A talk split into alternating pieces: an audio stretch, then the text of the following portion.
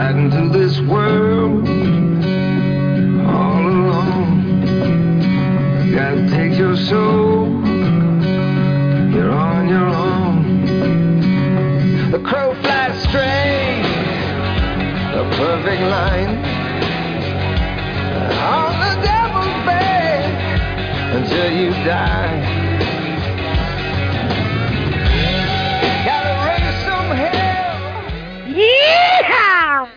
Saludos desde el otro lado del muro. La tensión se masca en el ambiente, un silencio incómodo nos rodea, nos inquieta aquella sombra que se dirige hacia nosotros.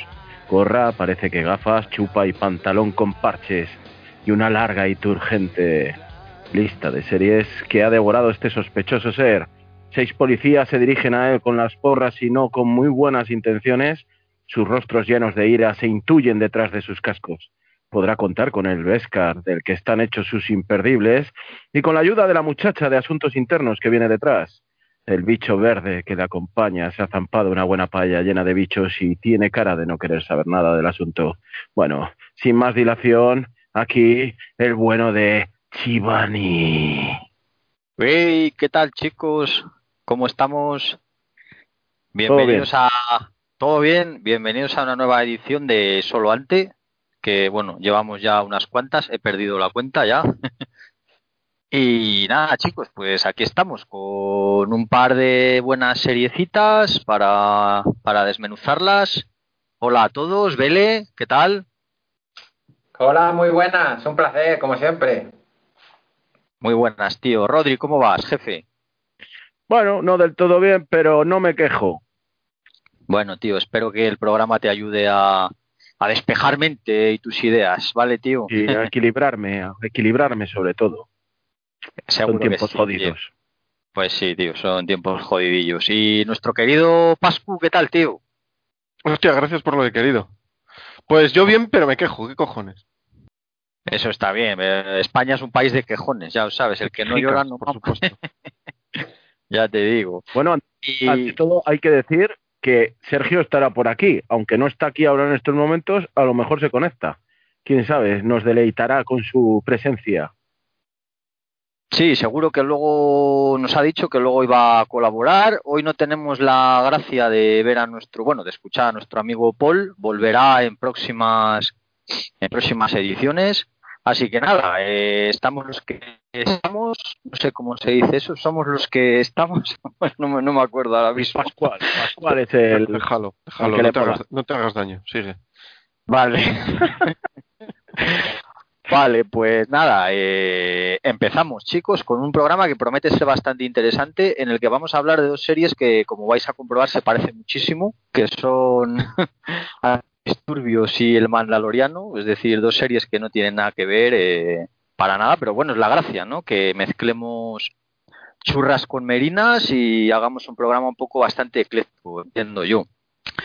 Eso es. Eh, eso es. Dos series que, bueno, ni siquiera en el tipo de formato, porque una es una miniserie, Antidisturbios, española para más señas, y luego Mandaloriano, que es una megaproducción yankee, eh, conocida por todo, por todo Clifford, como, como se suele decir, y que va por Jr. su segunda temporada. Clifford, ya te digo que va por su segunda temporada, que bueno, eh, serie que ha despegado ya definitivamente, parece ser, y para bien. Y bueno, pues vamos a empezar con... Primero, antes de nada, eh, os voy a preguntar a todos qué estáis viendo en estos momentos, que siempre solemos hacerlo. ¿Qué os estáis de llevando a...? ¿Eh? De series. Sí, de series, de series. ¿Qué estáis viendo en estos momentos? Y, y luego vamos ya con, con estas dos joyitas. Rodri, ¿qué estás ahora mismo devorando, tío?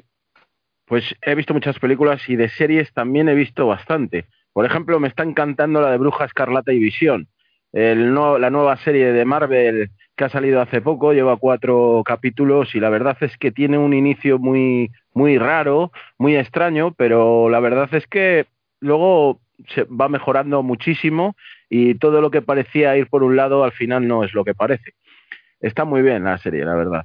Eh, he estado viendo Cobra Kai, he disfrutado muchísimo de la tercera temporada, totalmente disfrutable, eh, nostálgica, eh, eh, es una una chorradilla, pero que oye, que está muy bien.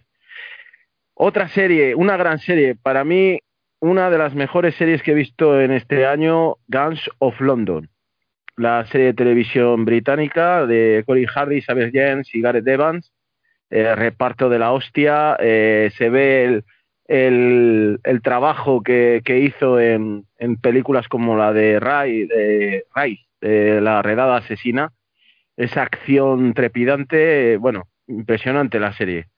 Y aparte de eso, pues bueno, ya comenté antaño que, que la del Cid, que pues que es una puta mierda, pero me quedo con esas tres, que están muy bien, y oye, que he disfrutado. Eh, pues, pues buena elección, tío. La verdad es que tienes buen gusto. La de Guns of London, creo que hablamos algún día de ella en, el, en algún programa anterior. Y es una serie que ya hablaremos en el futuro, pero que a mí me gustó, me gustó muy mucho. Eh, Beleta, ¿qué estás viendo, tío? Cuéntanos. Pues mira, yo coincido bastante también con Rodri y he visto la tercera temporada de Cobra Kai en Netflix que yo se la recomiendo mucho a Chivani, que no me hace caso, porque yo creo que le puede gustar a Chivani, porque a lo mejor la trama eh, de los jóvenes a lo mejor no mucho, pero hay un personaje principal, ¿sabes? Uno de los protagonistas que está anclado en los 80 y sale mucha música de rock de los 80 y yo creo que a Chivani le puede gustar. Y bueno, como hacía tanto tiempo que no grababa con vosotros, hice un podcast, colaboré con mi amigo Doc en el Mocking Pod y con Yocasta de Marcianos en un tren y ahí repasamos la, la temporada 3 de Cobra Kai profundamente. Luego vi Alice in Borderland, una, una, serie japonesa que está en Netflix. Es un rollo, una mezcla entre Escape Room y Show. Luego he visto también en Netflix Lupin, que hay cinco capítulos de la primera temporada. Creo que los otros cinco capítulos de la primera temporada les pilló el coronavirus y los estrenarán en breve. El protagonista son Marseille, el intocable, también está viendo Bruja Escarlata y Visión, cuatro capítulos de Disney Plus. Eh, pues como comentaba otras veces, quiero que me guste, pero de momento no me ha enganchado esta serie. Luego estoy viendo Guns of London, muy buena también, de Gareth Evans, Warrior, basada en unos escritos de Bruce Lee, muy buenas estas dos series de acción. Eh, vi 30 monedas, vi el último capítulo, no quiero hacer spoiler ninguno, pero el último capítulo ya me pareció un poco esperpento porque había muchos fallos en ese último capítulo. Me estaba gustando la serie, me estaba entreteniendo más que nada.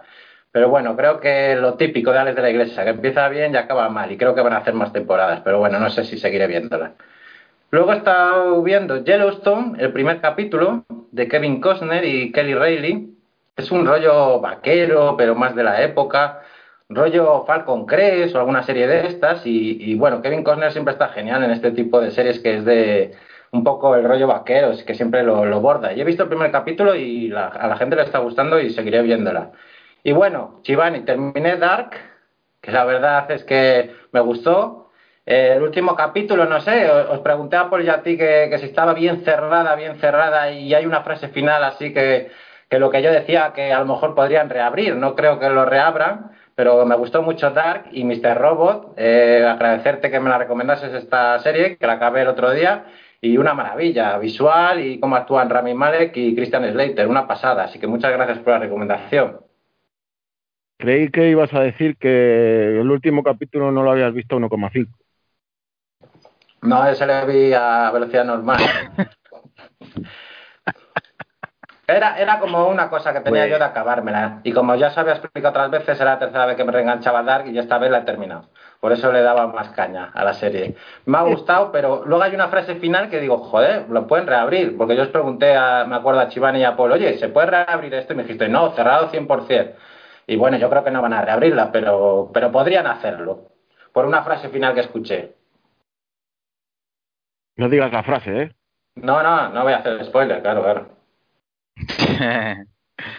pues nada, Bele, toda, me alegro que te hayan gustado. Dark, a mí ya te dije, os dije que me gustó, me gustó mucho. Es una aventura bastante, bueno, un poquito psicodélica y, eh, pero ciencia ficción pura y dura y muy bien hecha, la verdad. Y, y la de Cobra Kai, pues te prometo que lo voy a intentar, tío, porque, porque si me la ha recomendado tanta gente será por algo y voy a, voy a hacer un esfuerzo y, seguro que me animo a verla dentro de poquito, ¿vale, tío? Sí, yo sé que ves muchas series, pero bueno, cuando acabes alguna de estas series, dale una oportunidad de dos o tres capítulos, porque la verdad es que a gente que se lo ha recomendado, que no creía en ella, la verdad es que es bastante adictiva y te va a gustar eso, sobre todo el personaje este que te digo que está anclado en los 80 y, y la música que ponen, ¿sabes? Que yo estoy descubriendo grupazos de los 80 de rock y sé que te mola el rollo ese. Sí, bueno, de hecho Dark, por ejemplo, es una serie también, bueno, eh, eh, quiero decir, hay, hay bastantes series eh, tema revival, ¿no? Y a mí sí que me gustan, vamos. Por ejemplo, Stranger Things también me, me molaba bastante, aunque estoy pendiente de, de verla entera porque solo vi la, la, primera temporada. Pero bueno, le echaré un vistazo a Cobra Kai, tío. Gracias vale, por, por, la recomendación, jefe. Me alegro. y ahora, ahora vamos con el compañero Pascu. A ver, ¿qué estás viendo, tío? Confiamos en ti, venga. Oye, si no te gusta Karate Kid, me gustaría Cobra Kai. Sí, por, sí, sí, porque es mejor, yo creo, ¿eh? Es mejor que Karate Kid, ¿eh? Tiene Es más, que más Karate ritmo Kid esta no serie. me iba mucho, ¿eh?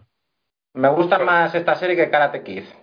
A ver, el problema tuyo es que no te gusta Karate Kid, Pascu. Eso es, por eso no he visto Cobra Kai, sinceramente. Pero es que le da un giro. Dale una oportunidad. Yo creo que sí que te puede gustar.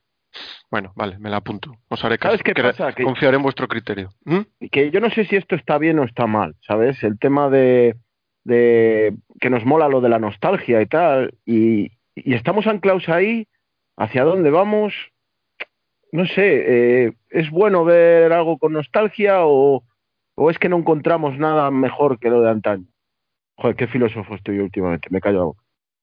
A ver, yo creo Yo que está guay, está guay, porque recuerdas mucho, te vienen muchas cosas a la mente, ¿sabes? Y yo creo que es una buena época. Y además es que la serie está todo el rato remember de, la- de aquella época, de los 80. A ver, a mí me gusta la nostalgia porque, hombre, es una época, la adolescencia y la temprana juventud es una época bonita de la vida, pero también me da un poco por culo la gente esta que hablas o amigos que te encuentras después de mucho tiempo y parece que siguen que siguen en los 90, pues eso sí que me fastidia un poco, pero la nostalgia yo creo que está bien, en su justa medida, como todo, también hay que vivir el presente, aunque el presente no esté en el mejor momento, pero joder, está, está muy bien el presente y eso. vale, os digo que he visto. Pues Venga, sí. Por favor. no me gusta tener muchos frentes abiertos, pero bueno, así que voy a de- decir más o menos lo último. Vi antidisturbios para la ocasión y me la trinqué en tres días. Hice tres capítulos dobles, joder, luego hablamos. Eh, vi monedas y me pasó un poco como, como a Vele.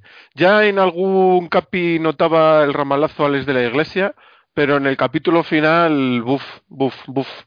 Me quedé bastante frío, la verdad. Eh, ¿Qué más? ¿Qué más? Estoy viendo Dark. Menos mal que no habéis dicho la serie porque me quedan dos capítulos. Os podía partir la cabeza. Em, y no me ha dado tiempo a terminar el Mandaloriano. Ayer me vi el antepenúltimo, así que me quedan tres. Así que no me hagáis mucho spoiler. Y no sé, creo que más o menos os cuento eso. Pues muy bien, tío. Eh, no intentar, intentaremos no joderte eh, spoilerazos de Mandaloriano, como siempre intentamos no, no hacerlo, así que hoy con más razón porque los últimos capítulos de hecho pues son los más los más potentes, así que intentaremos no, no fastidiarla, dime. Un apunte antes de empezar. Estoy con la jarra de cerveza y me da en el, en el micrófono del casco. No sé si se oye. Eh, Vale, ya está, perdón. Es que no sé si Sí, se ha per-. No sé si se ha percatado la gente, pero quizá el audio es un poco peor porque estamos grabando por Skype, que Castilla y León está medio confinada y no nos hemos Ya podido juntar. Así que a ver qué tal sale, ¿vale? Problemas del primer mundo. Ya te digo, ya te digo. Espero que nos haga como Nada. un capítulo de 30 monedas. A poco Bueno, mejor. yo, yo la de 30 monedas no la he visto, la, la echaré un ojo, aunque, joder, Alex de la Iglesia se me hace bola, como diría aquel. Pero bueno, intentaré intentar echarle un vistacillo. Eh, yo he estado viendo varias cositas. Terminé Homeland, que bueno, octava temporada, ya después de mucho tiempo que la tenía pendiente. La verdad es que es una serie que se ha mantenido un buen nivel durante muchas temporadas, que es muy difícil. Eh, y la verdad es que a mí me ha gustado el final. Bueno, es un final digno, digamos. Digno para una buena serie. Y bueno, sobre todo que se basaba en dos personajes y dos actorazos, bueno, eh, que, sustentan todo el, el, entramado. yo la recomiendo, aunque luego, bueno, a partir de la tercera cuarta temporada es más de lo mismo, pero bueno, mantener tantos años el nivel tiene su, mérito. Eh, estoy viendo The Expanse, que ya he hablado alguna vez de ella, que es una serie de ciencia ficción muy interesante, para mí de lo mejorcito que se está haciendo del género y no del género. Pero bueno, esta yo la metería dentro de esas tipo de serie que yo la definiría como de personajes más que de tramas, porque bueno, las tramas son interesantes, están muy bien, pero los personajes tienen eh, son muy potentes y muy, y muy buenos, la verdad. Eh, quinta temporada, me estoy viendo la cuarta, pero ya tienen en perspectiva la sexta, que creo que va a ser la última. Así que bueno, yo también esta la recomiendo. Luego Gambito de Dama, que la tenía pendiente, miniserie del mundillo del ajedrez. Me ha gustado bastante, aunque yo la considero más una serie de eh, estéticamente muy bien hecha, más que de contenido, que el contenido, bueno, la trama está bastante bien pero estéticamente es una serie, mm, yo diría que roza la excelencia, muy bien, muy, muy bien hecha. Eh, tanto a nivel de vamos, a nivel de imagen como banda sonora, escenario, recreación de la época, por ejemplo, por, eh, cierto, Remember también. Y, y, eso. Y bueno, eh, para mí una, una buena recomendación a nivel de miniseries. Y ahora mismo estoy con Lupin, que es una serie de, de ladrones, bueno, basada en el famoso personaje de Arsène Lupin, eh, una serie francesa bastante bastante interesante, vamos, es entretenida, no es nada del otro mundo, pero a mí de momento me está me está gustando bastante. Así que con eso con eso estoy. Rodri, ¿querías apuntar algo? Pues sí, eh, comentar que lo de Gambito de Dama que decías, totalmente de acuerdo, ante todo. Y no entiendo ni puta idea de, ajedrez, pero yo sé de un personaje que, cuyo nombre no voy a decir, pero que se dedica al tema de la apicultura, que me comentó que estaba muy bien eh, el tema del ajedrez tratado en la serie y sobre todo en las competiciones, las apuntes y todo eso, que sí, que estaba muy bien. Nada más era decir eso. Pues se dedica, se dedica a la apicultura y le gusta la vida es bella, creo la movida, la movida es que es muy emocionante las partidas de ajedrez. A mí no me gusta el ajedrez, pero te lo hace muy emocionante. Y la actriz esta Taylor Joy está que se sale en esa serie.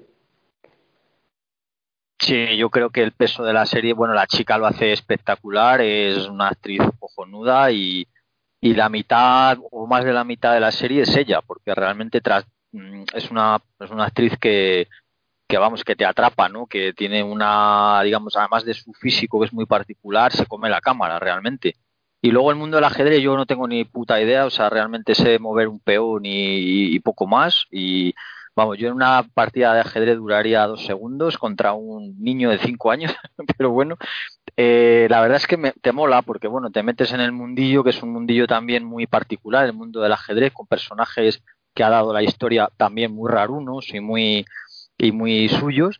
Y luego es, bueno, es una serie que a nivel de estilismo, a nivel de estética es perfecta. O sea, realmente la recreación de la época de los años, creo que son los años 60, es, es perfecta y tiene muy buenos actores y de una factura, yo diría que sobresaliente. Algún día, si queréis, podemos podemos hablar de, de ella más detenidamente porque yo creo que sí que sí que merece la pena. Así parece una idea pues sí, hablaremos, hablaremos de ella. Y si queréis ya visto nuestra lo que estamos viendo últimamente, vamos a pasar a, las dos series que tenemos en cartera. Vamos a empezar con, con Antidisturbios, que bueno, es una serie española eh, que últimamente, hablando de series españolas, estamos en un momento muy bueno de series españolas. Eh, con varios títulos que están pegando bastante fuerte, no solo en España, sino en, en general en el mundo entero, como por ejemplo esta, esta serie, Antidisturbios, La Veneno, por ejemplo, cada vez más producciones a nivel que están también, eh, digamos, exportándose al extranjero. 30 eh, monedas, habéis comentado antes, que es una apuesta bastante interesante. Eh, la Peste, por ejemplo, que a mí es una serie que me gustó mucho. No he visto la segunda temporada, pero la primera me gustó bastante, con un presupuesto bastante alto, pero podemos decir que las series españolas están de moda. Y bueno, pues hombre, eso por la parte que nos toca, que, está muy bien, porque oye, está bien que haya series americanas, que haya series eh, británicas, pero yo cada vez estoy descubriendo series extranjeras que me están gustando muchísimo, tanto series nórdicas como, como de países como Alemania, Dark, por ejemplo, un seriote impresionante. Eh, y antes a mí me daba mucha pereza ver series que no fueran yankees, por esto de la, yo qué sé, pues de la cultura que tenemos de ver todo yankee, consumir todo yankee, pero cada vez me molan más las series internacionales, la verdad.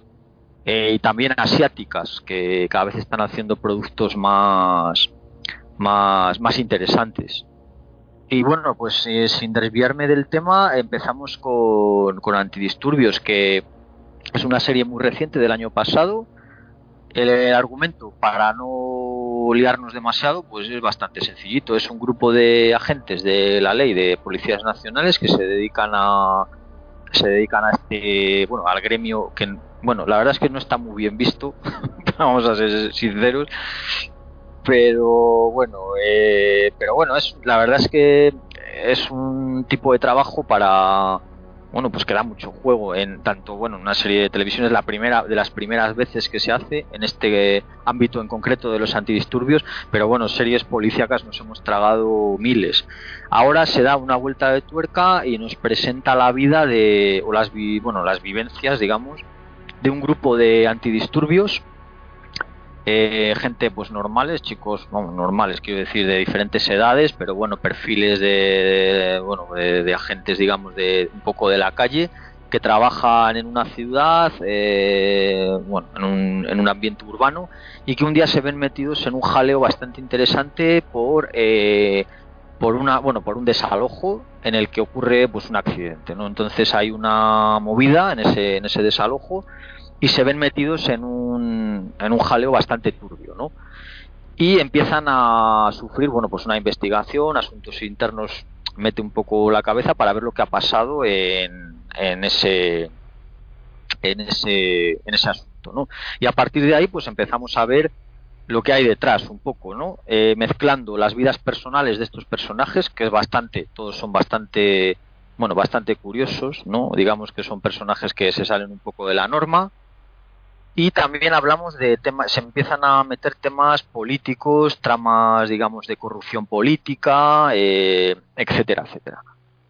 Entonces, bueno, eh, esta miniserie, eh, la verdad es que ha tenido muchísimo, muchísimo éxito. También ha generado polémica porque, bueno, trata un tema que, que siempre es polémico, ¿no? Pues también mezclando el tema de, las, eh, los abusos policiales con, los, con el tema de la ocupación, los desalojos, etcétera, etcétera. Ahora que está muy de moda el tema esto de la ocupación, ha generado mucha mucha controversia, pero nadie discute que estamos hablando de una de las mejores de las mejores miniseries o series, como, como queramos decirlo, de los últimos de los últimos años. Entonces, bueno, vamos a empezar con una impresión general, a ver qué os ha parecido a vosotros, a vosotros esta miniserie y luego desmenuzamos un poquito, un poquito más, un poquito más de cositas por ahí, ¿vale, chicos? Eh, por ejemplo, empezamos por Pascu, a ver, ¿qué te ha parecido?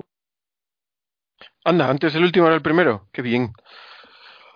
Pues cuento, eh, me ha gustado mucho, me ha gustado un huevo. Además, lo que tiene la serie es que es eh, tremendamente adictiva. Como ya he comentado antes, me veía capítulos dobles por no ver triples, porque, porque la verdad que, que, te apetece saber más en cada capítulo. Además, bueno, es una serie cortita, son solo seis capítulos que se ven, se ven muy bien y, y como digo, engancha y y vamos, que se ve casi del tirón. Me ha parecido que mm, tiene dos virtudes. La primera, cuando cuenta las historias de los personajes, aunque dices tú que tienen eh, pues que se salen un poco de la norma. Eh, en cierto sentido sí, pero en cierto sentido yo creo que también es, eh, son personajes que te crees. Eh, que, ves personajes posibles, igual no todos dentro del mismo grupo de antidisturbios, porque además son personajes incluso dispares, pero, pero te los crees, yo me creo a los personajes. Y, la otra virtud que tiene es, que, gusta mucho en las series actuales, es eh, la evolución de los personajes o incluso los giros que te sorprenden de los personajes. Porque, porque a pesar de ser una serie tan corta, eh, sí que hay tres o cuatro personajes que, tienen una evolución a lo largo de esos capítulos. No, no, sé ya tanto si una evolución o una forma de actuar que, te sorprende. Aunque viendo la serie, pues igual puedes comprender, pero, pero la verdad que, te sorprende sobre todo los personajes.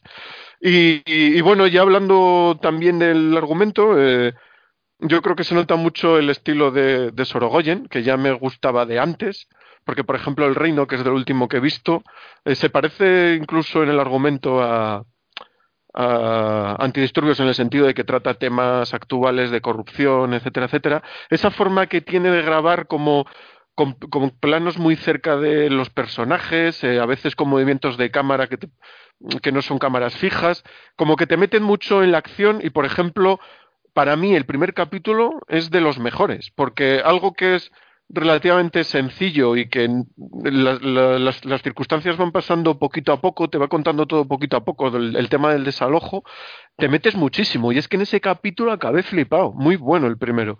Y, no sé, me parece que es un poco firma de Sorogoyen también. Siguiente. Vale, pues con el compañero Vele, a ver qué te ha parecido, qué te ha parecido a ti, Vele, opinión general. Vale, pues me ha gustado, me ha gustado. Y bueno, aquí ya nos vamos conociendo todos, así que fuera las caretas, ¿sabes? Eh, a mí ya sabéis que, que esta época del cine español ni de series españolas suelo consumir. Me gusta más el cine español de otra época, pero he de decir que este año 2020 he visto muy buenas series españolas y para mí esta ha sido la mejor serie española. Decía Pascu antes que la había visto en tres días, yo me la vi en una tarde de sábado con Laura, esta serie, porque me pareció una maravilla, yo no me lo esperaba. De esto que también sigo algunos directores como Sorogoyen. Sorogoyen, yo siempre trato de ver todo lo que hace él porque me gusta su cine. Y aquí decía que le habían permitido Movistar, pues, eh, como hacer una película de cine de lujo, con el presupuesto que tenía, con los medios que contaba y la libertad. Y la serie me ha parecido que el objetivo pues era convertir al espectador en un antidisturbios más. Y yo creo que lo ha conseguido, porque tú ves el día a día de los antidisturbios y bueno, también de la gente esta de, asuntos internos, el día a día, sus problemas cotidianos y luego la tensión que tienen en el trabajo, que yo creo que está muy bien recreada en cuanto a las, actuaciones, que son muy buenas. Se te ha cortado, Vele. Parece que hemos perdido al compañero Vele. No está por ahí. ¿Me oyes? Sí, ahora sí. ¿dónde, se ha, ¿Dónde se ha cortado? ¿Dónde se ha cortado más o menos? Que te hace como que eres un antidisturbios más. Que te mete en ah, la... Sí, bueno, pues nada, er, eh, acabando esto. Eh, pues la serie, pues yo creo que la habéis sentido todos. Eh, veis el día a día de un antidisturbios o de la gente esta de asuntos internos, los problemas cotidianos, humanizando los personajes, que están muy bien actuados, o sea, las interpretaciones son gloriosas, porque te hacen sentir el día a día y luego la tensión cuando tienen el trabajo. Y luego la atmósfera está muy bien recreada de, cómo sería eh, ese trabajo, cómo estuvieses tú dentro de, la, de esa piel de antidisturbios. Así que genial, para mí la mejor serie española que he visto en este 2020. Compi Rodri, ¿qué opinas, tío? Pues que pues más de lo mismo. Eh, para mí una de las mejores series del año. Eh, posiblemente también la mejor serie española que he visto en mucho tiempo. He de decir que aquí no es que haya mal cine o malas series, es también, no sé, hay épocas. Eh, decía Vele que le gustaba más el cine de antaño. Estoy totalmente de acuerdo que hay, había a lo mejor mejor cine, ahora hay mucha chorradilla, pero también había chorradas entonces. Lo que sí que quiero decir es que hemos disfrutado siempre de series españolas. Y el que no diga que no ha disfrutado con lleno, por favor, este es mi barrio, farmacia de guardia, eh, verano azul, está mintiendo, tío. Y sí, y a lo mejor es vergonzoso admitirlo, pero sí, a mí me gusta verano azul, chacho. ¿Qué pasa? No pasa nada. Había buenas series. Mercero era un tío que hacía buenas series. Y en España pues se seguirán haciendo buenas series. Lo que pasa es que, bueno, esta la verdad es que ha sido una gran sorpresa para mí. Porque es una historia, una historia, una historia muy bien contada. Decía, decía Pascu que el primer capítulo es eh, el mejor porque te lo cuenta muy bien con los planos metiéndote ahí, estoy totalmente de acuerdo. Eh, te mete totalmente en la serie de lleno. Eh, lo que decía Veleta, es un antidisturbios más.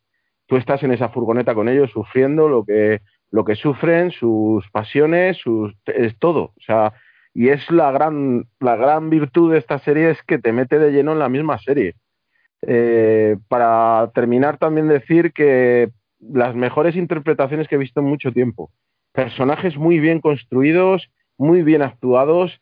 Eh, lo tiene todo esta serie. Eh, parece mentira que, que, se haya hecho este seriote. La verdad es que no, me entra en la cabeza que, que, esté al nivel de cualquier estadounidense que sea la hostia o cualquier británica que sea la hostia.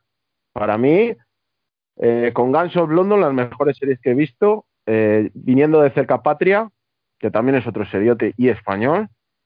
Y nada, pues decir que eso, que también que, que, es para quitarse el sombrero el trabajo que ha hecho Sorogoyen.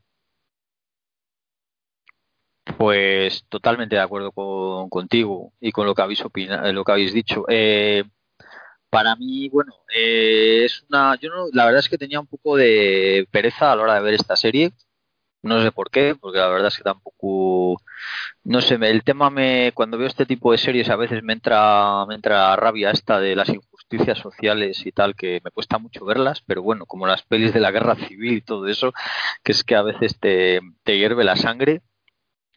Yo creo que, bueno, aparte de cuando ya te quitas un poco los prejuicios, la verdad es que es una serie que a mí me llama, me llama muchísimo la atención la forma en la que está hecha, como el tratamiento de los personajes, que es como muy frío, muy alejado.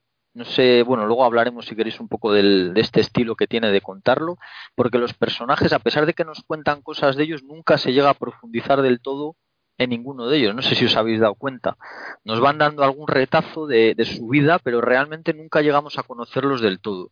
Podemos intuir cómo son, que eso es, evidentemente está hecho a propósito, pero no llegamos a, a profundizar con ellos. Eh, sobre todo el personaje de la chica, que, que realmente es un es la policía, supuestamente, que es la que la que es la mejor, digamos, la buena, pero realmente eh, de buena tiene muy poco, o sea, porque luego es una, una trepa de cojones, pero bueno, y además utiliza unos métodos que son bastante, bastante, bueno, eh, bastante poco ortodoxos, ¿no? El estilo de la serie a me, me recuerda mucho a las series nórdicas, no sé si os ha parecido a vosotros lo mismo, creo que tiene un estilo como muy frío, muy estéticamente es una serie como muy fría, ¿no? muy, muy rodada de una manera muy, eh, muy realista, digamos. Parece que está rodada en un país que no es España, o sea, parece que está rodada en Noruega o algo así. Es, por lo menos es la impresión que me dio a mí.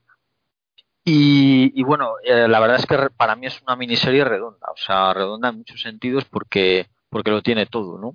Y, sobre todo muy adictiva con una producción y un, y un nivel de, de actoral impresionante. O sea, para mí muy buena. A nivel de, de miniseries, para mí la mejor del año porque yo no, no me gusta comparar miniseries con series regulares, o sea, con series de temporadas porque me parece un poco injusto. O sea, cada una tiene sus propios sus propias maneras de narrar. Es muy diferente una serie, una, una serie que dura cinco temporadas que una miniserie que dura seis capítulos. Pero bueno, eh, a mí me parece una, una miniserie excelente y a nivel de, si tenemos que hablar en general tanto de series como miniseries, lo mejor de lo mejor del año, vamos, del año del año pasado.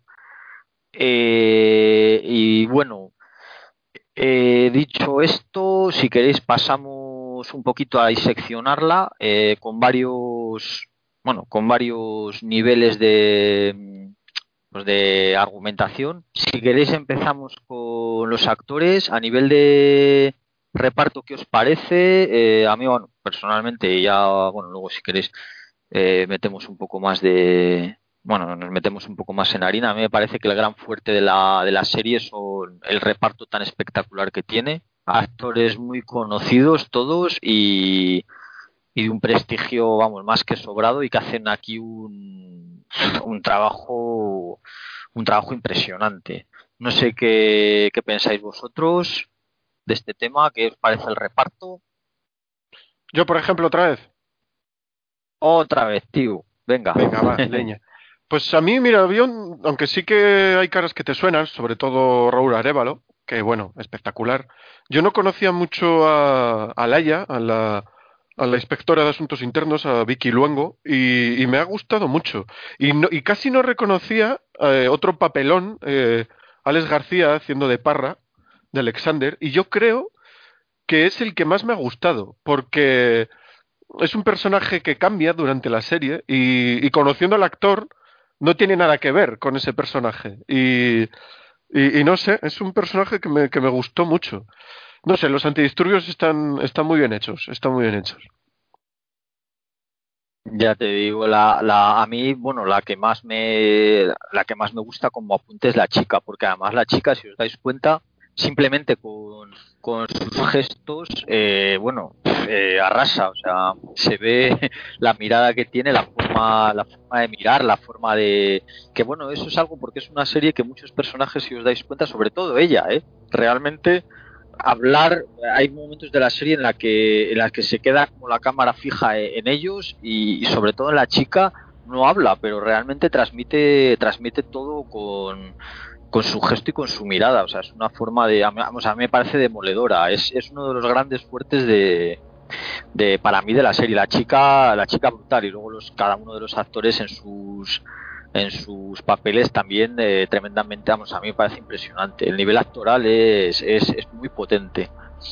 A ver, el compañero Rodri, ¿qué, qué, qué opinas de...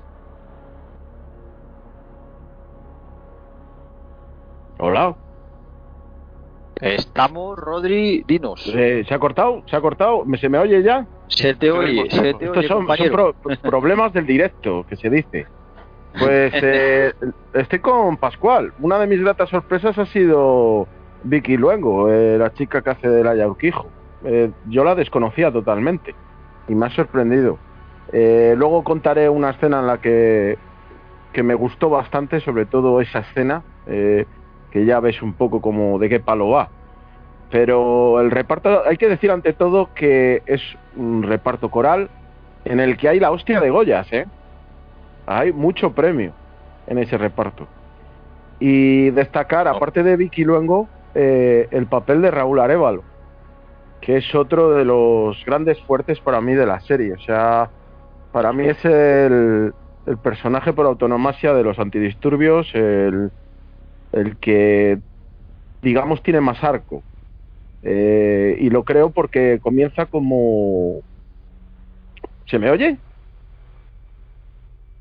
Sí, sí, dale, Rodri. Sí, sí. Ah, sí. es que algunas veces se queda ahí, parece, parece que estoy hablando solo en la habitación, ¿sabes? Y va a estar pensando la gente que estoy con una regadera. Pero bueno, como continuaba diciendo, que, también, que creo sí. que, que Raúl Arevalo, el papel de Raúl Arevalo de, de Diego López, eh, es el, el que tiene más arco, porque al principio sí, al principio se ve como un tío más del grupo, pero en realidad es una fachada. Es una fachada porque él lo importante es su familia, estar con su familia en Galicia, y él, bueno, sí, le cae bien el, chavalito rubio, eh, pero porque le recuerda a lo mejor un poco a él. Eh, Parrita, el Parrita, pues también, algo de, de esa fiesta de antaño, pues ellos dos, que son los así, los dos más, más fiesteros, les recuerda un poco y, y empatiza con ellos, pero en realidad le importa un huevo. A él le importa su familia y, y luego se ve cuando vienen maldadas que no deja tirado al grupo, pero porque también se ve el afectado por lo que le pasa, pero en realidad él, él no es así. Y bueno, luego me encanta Osorio, eh, me iría de cañas con él, seguro que tiene un montón de anécdotas que contar. es un grande. Luego, eh, Roberto Álamo, que parece que tiene el papel más tonto, yo creo que es chungo de interpretar, ¿eh? porque es el, el deprimido, el, el que quiere siempre dar esa fachada de, que me van bien las cosas, que estoy tranquilo, pero en realidad están habiendo terremotos en su cabeza, siempre comiéndose la cabeza. No sé, en, en general, eh, todos correctos, o sea, todos más que correctos, eh, unas interpretaciones de la hostia. Eh, luego hay pues papelines pequeños, el, el papel del, del, policía corrupto, que ahora no recuerdo el nombre, si alguien me, me ayuda, porque no me, no me acuerdo del nombre del, del policía que contratan. ¿A quién te refieres? ¿A Villa? Ex policía, ex policía. Era Villa, ¿no? Villa. Ese, ese, ese. Ese tío que, que, me recuerda a otro personaje de la España de ahora. Villarejo, Villa, Villarejo, igual. Hostia, macho, es que es increíble, qué miedo da ese, ese, es, parece un viejete majete y todo, pero tiene una pinta cabrón luego en realidad.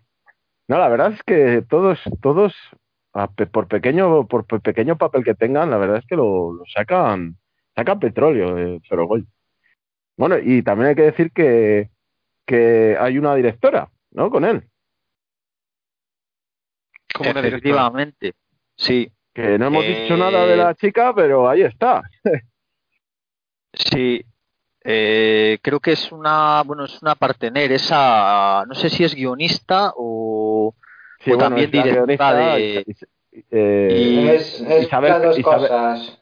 sí, Isabel Peña, sí. Isabel Peña. cosas. Tocaya de apellido, además. O sea, Isabel Peña, ¿es verdad? Creo y bueno, que también- y Eduardo Villanueva. Efectivamente, efectivamente. Pues sí, se me había olvidado comentarlo que está también, vamos, es, es importante porque salen los títulos de crédito también de la serie, como supongo que como co-creadora de, de la misma, pero salen los dos nombres, o sea que hay que hay que decirlo, por supuesto, porque es de justicia. Por cierto, he de decir una cosa. Jovic Keuchekerian Burgi, Osorio, que es el nombre del actor, nacido en Sí. Beirut, es comediante, escritor, poeta, actor y exboxeador español. Y además es de origen español y armenio. madre mía. Más duro, Ah, más duro que un clavo en un ataúd. Joder, hay que decirlo. más duro que el seis pesetas, ¿no? O sea, el bueno de Bogotá, de la Casa de Papel, ahí le tiene. La verdad es que ese actor hace un papel impresionante, para mí el mejor, eh, porque bueno, es, es el papel del veterano del grupo, de, de los policías, eh, un poco como el padre de todos, ¿no? Y la verdad es que es un personaje atormentado también con sus movidas, con sus con sus bueno, con sus complejos, supongo, con sus mm, con su pasado, muy hastiado también del, del trabajo, y es un poco como el padre, ¿no? El, el que va el que va guiando a los otros, que son, en general, vamos, la mayoría, o todos menos Álamo, menos el de Roberto Álamo, que también está muy cascado el hombre, eh, es un poco el padre de todos, ¿no? El que intenta, el que intenta tirar del carro. No sé qué le mismo, parece, ese- efectivamente, muy castigado el hombre. No sé qué le parece a compañero Vele, el reparto, actores, ¿qué te parece? Sí, bueno, como decíais, eh, como bien decíais, está dirigida por Rodrigo Sorogoyen y Isabel Peña. Isabel Peña siempre suele hacer el guion con, con Sorogoyen, lleva trabajando mucho tiempo con él. Y aquí, como era una serie de más capítulos, pues tienen el apoyo de Eduardo Villanueva a la hora de hacer el guion. Pero que esto tiene un gran trabajo de investigación, que ellos fueron a Linares, donde está la base, donde se entrena a los antidisturbios, a la UIP. Y ahí estuvieron charlando, pues eh, conociendo las- el cuartel, hablando con varios antidisturbios, para luego no hacer algo real, ¿sabes? Es una serie de ficción. Y luego también eh, metieron a los actores un par de tardes, los actores fueron un par de tardes a que respiraran el ambiente allí, que conocieran en el cuartelillo de Linares lo que se cocía. Y decían los, los actores, que en muchas entrevistas, que, que les había ayudado mucho esa visita al cuartel de Linares. Y bueno, más o menos lo que habéis dicho vosotros. Eh, Vicky Luengo no la conocía, me ha sorprendido, me ha gustado mucho. Eh, Raúl Arevalo, un crack. Eh, eh, Hobbit Ketchukerian, este tampoco le conozco. Eh, no sé si os visteis una, eh, una rueda de prensa en el Festival de San Sebastián, que salía este hombre. Y le preguntaban, oye, le preguntaba una señora, ¿qué ha sido de, qué, de dónde ha salido? ¿Qué ha sido de tu vida? Porque nos ha gustado mucho, como decíais, hace muy bien de veterano. Y, de- y decía, pues todo es- esto que ha dicho Rodri, que era escritor, que había estado boxeando, que también era actor y que ahora, bueno, pues estaba disfrutando, ¿no? El éxito. Y creo que lo hace muy bien de veterano del grupo. Eh, Alex García lo había visto en comedias, me sorprendió también en esta peli para bien, de lo bien que lo hace. Roberto Álamo también me encantó, de policía veterano. Raúl Prieto bien, que ya lo conocía. Y luego hay mucha gente que se ha, que, se ha quejado, por, de- por así decirlo, del antidisturbios joven, de, de Patrick Criado, que si decían que si era muy bajito para estar en la serie o demás, ¿sabes? Eh, a mí me ha gustado, la verdad. Eh, el papel que tiene que hacer es de chaval joven, que pues va un poco a lo loco y a su bola y, no es de mis actores favoritos, el de Águila Roja, este Patrick Criado, pero bueno, me ha gustado, me ha gustado, creo que en su papel pues está bien. Eh, perdona, Rodri, ¿te nos tenías que decir algo? Sí, que apuntar nada más que Alex García eh, salió en compañeros en la segunda etapa. Ah, sí, no, no tenía ni idea, Sí, sí, sí. Sí, señor. no me acuerdo de él. Sí, está Ah, he visto en comedias, en más de jovencito. comedia le he visto. Tomás jovencito en compañeros, tiene un papel muy tonto, de, reparte pirulas por el instituto pero bueno, ahí está el tío. Muy interesante. Eh, a mí, bueno, a nivel de actores me, me gustan todos. Me parece que es un reparto cojonudo. Incluso, bueno, Patrick Criado, que es el jovencito del grupo, pero bueno, sí que cumple bastante bien con su, con su rol, que bueno, al final es el de, pues eso, el de niño que hay que pararle los pies porque es el más, el más, digamos, el más... Eh, sí, eso, eh. Claro, es que la gente decía como que, como que no valía para antidisturbios porque lo veía muy bajo, ¿sabes? Porque no daba la talla, ¿sabes? Y lo estuve buscando en internet en Wikipedia y no sé si mide unos 78 o algo el pavo, ¿sabes? Que a lo mejor los otros son muy altos. Entonces yo creo que bien, cumple. Hombre, si le quieres buscar, no sé, esperamos, el tío tampoco es un jijas. Raúl, Raúl Arevalo es más jijas, yo creo. Pero bueno, eh, la verdad es que a nivel de actores, a mí la serie me parece impresionante y la chica que yo no la conocía, eh, eh, Laia, lo dicho, lo que comentaba antes, no me quiero repetir, impresionante para mí la mejor, que da una sensación de fragilidad por su físico, una, una chica muy jovencita que, que bueno, que es muy de vamos, muy poca cosa, ¿no? Pero realmente el, lo que transmite, ¿no? Las ganas de, de prosperar, las ganas de superar, porque sí que se deja entrever un poco en la serie que esta chica ha sufrido un ninguneo por parte de, de su padre, sobre todo, ¿no? Que no se la ha tomado en serio. Y ella lo que quiere es demostrar que vale mucho, que puede llegar a lo más alto, muy ambiciosa. Al final se ve que, bueno, no, no se para ante, ante nada, ¿no? A pesar de ser una, una mujer en un mundo que también realmente es un mundo de hombres, ¿no? Sobre todo, bueno, antes, ahora menos, pero, pero antes, sobre todo, el tema de la policía, ya sabemos que era un mundo sobre todo de hombres, no, no tanto de mujeres, ¿no? No sé si queréis aportar algo más sobre el tema de actores, chicos. Sí, decir una cosa, un apunte. Bueno, decir que Patrick Criado, la verdad es que a veces está un poco exagerado. Pero es que el personaje lo requiere, ¿eh? porque es que es un niñato. Es un puto niñato. Te dan ganas de reventarle la cara. La verdad. Pero bueno, por eso pienso que lo ha hecho de puta madre. Porque si ha, hecho ese efecto en mí, habrá hecho efecto en mucha gente de quererle dar una hostia, porque es hostiable ese, ese pibe. ¿Sabes? Y, luego también decir. Sí, por, eso por eso decía yo que me gustaba, que lo había hecho bien el papel. Y luego, eh, no hemos hablado de él, pero Raúl Preto, como Elías Bermejo, eh, para mí es el más flojete, pero. y que han explotado poco, yo creo, a ese tío. Podían haberle sacado mucha más tajada. Pero vamos, como nota anecdótica. Raúl Prieto, que es de, la fiesta. Sí, efectivamente, ese actor. Ah, pues a mí me gusta mucho como lo hace. ¿eh? Es el que menos llama la atención porque no se le conoce tanto, vamos, yo no lo conocía pero a mí el, el papel que hace me parece cojonudo. Y de hecho. no digo lo contrario, ojo, ¿eh? No digo lo contrario, digo que es, le, han, le han desaprovechado. Sí. Es lo que quiero decir. Que es el más, la parte más floja. Sale menos, sale menos, sale menos, le anda menos importancia, como que venía de, de otro lado, que le habían destinado para allá, eh, sale menos, sale menos, sí. Sí, pero realmente luego sí que hay una parte que se dedica a él y luego es un personaje que tiene más más mierda detrás que vamos que un que, un camión de basura que el tío lo tiene todo vamos. Eh, no sé si Pascu tiene algo más que comentar de actores de reparto. No solo eso que terminando con Rol Pietro. Además eh, te hace gracia de ese personaje que en la primera tanda quizá es el que con el que más empatizas porque es el nuevo eh, te da la sensación de que es el que quizás es el más, entre comillas, eh, honorable y luego es el quizá el más hijo puta de, de todos los antidisturbios, ¿sabes?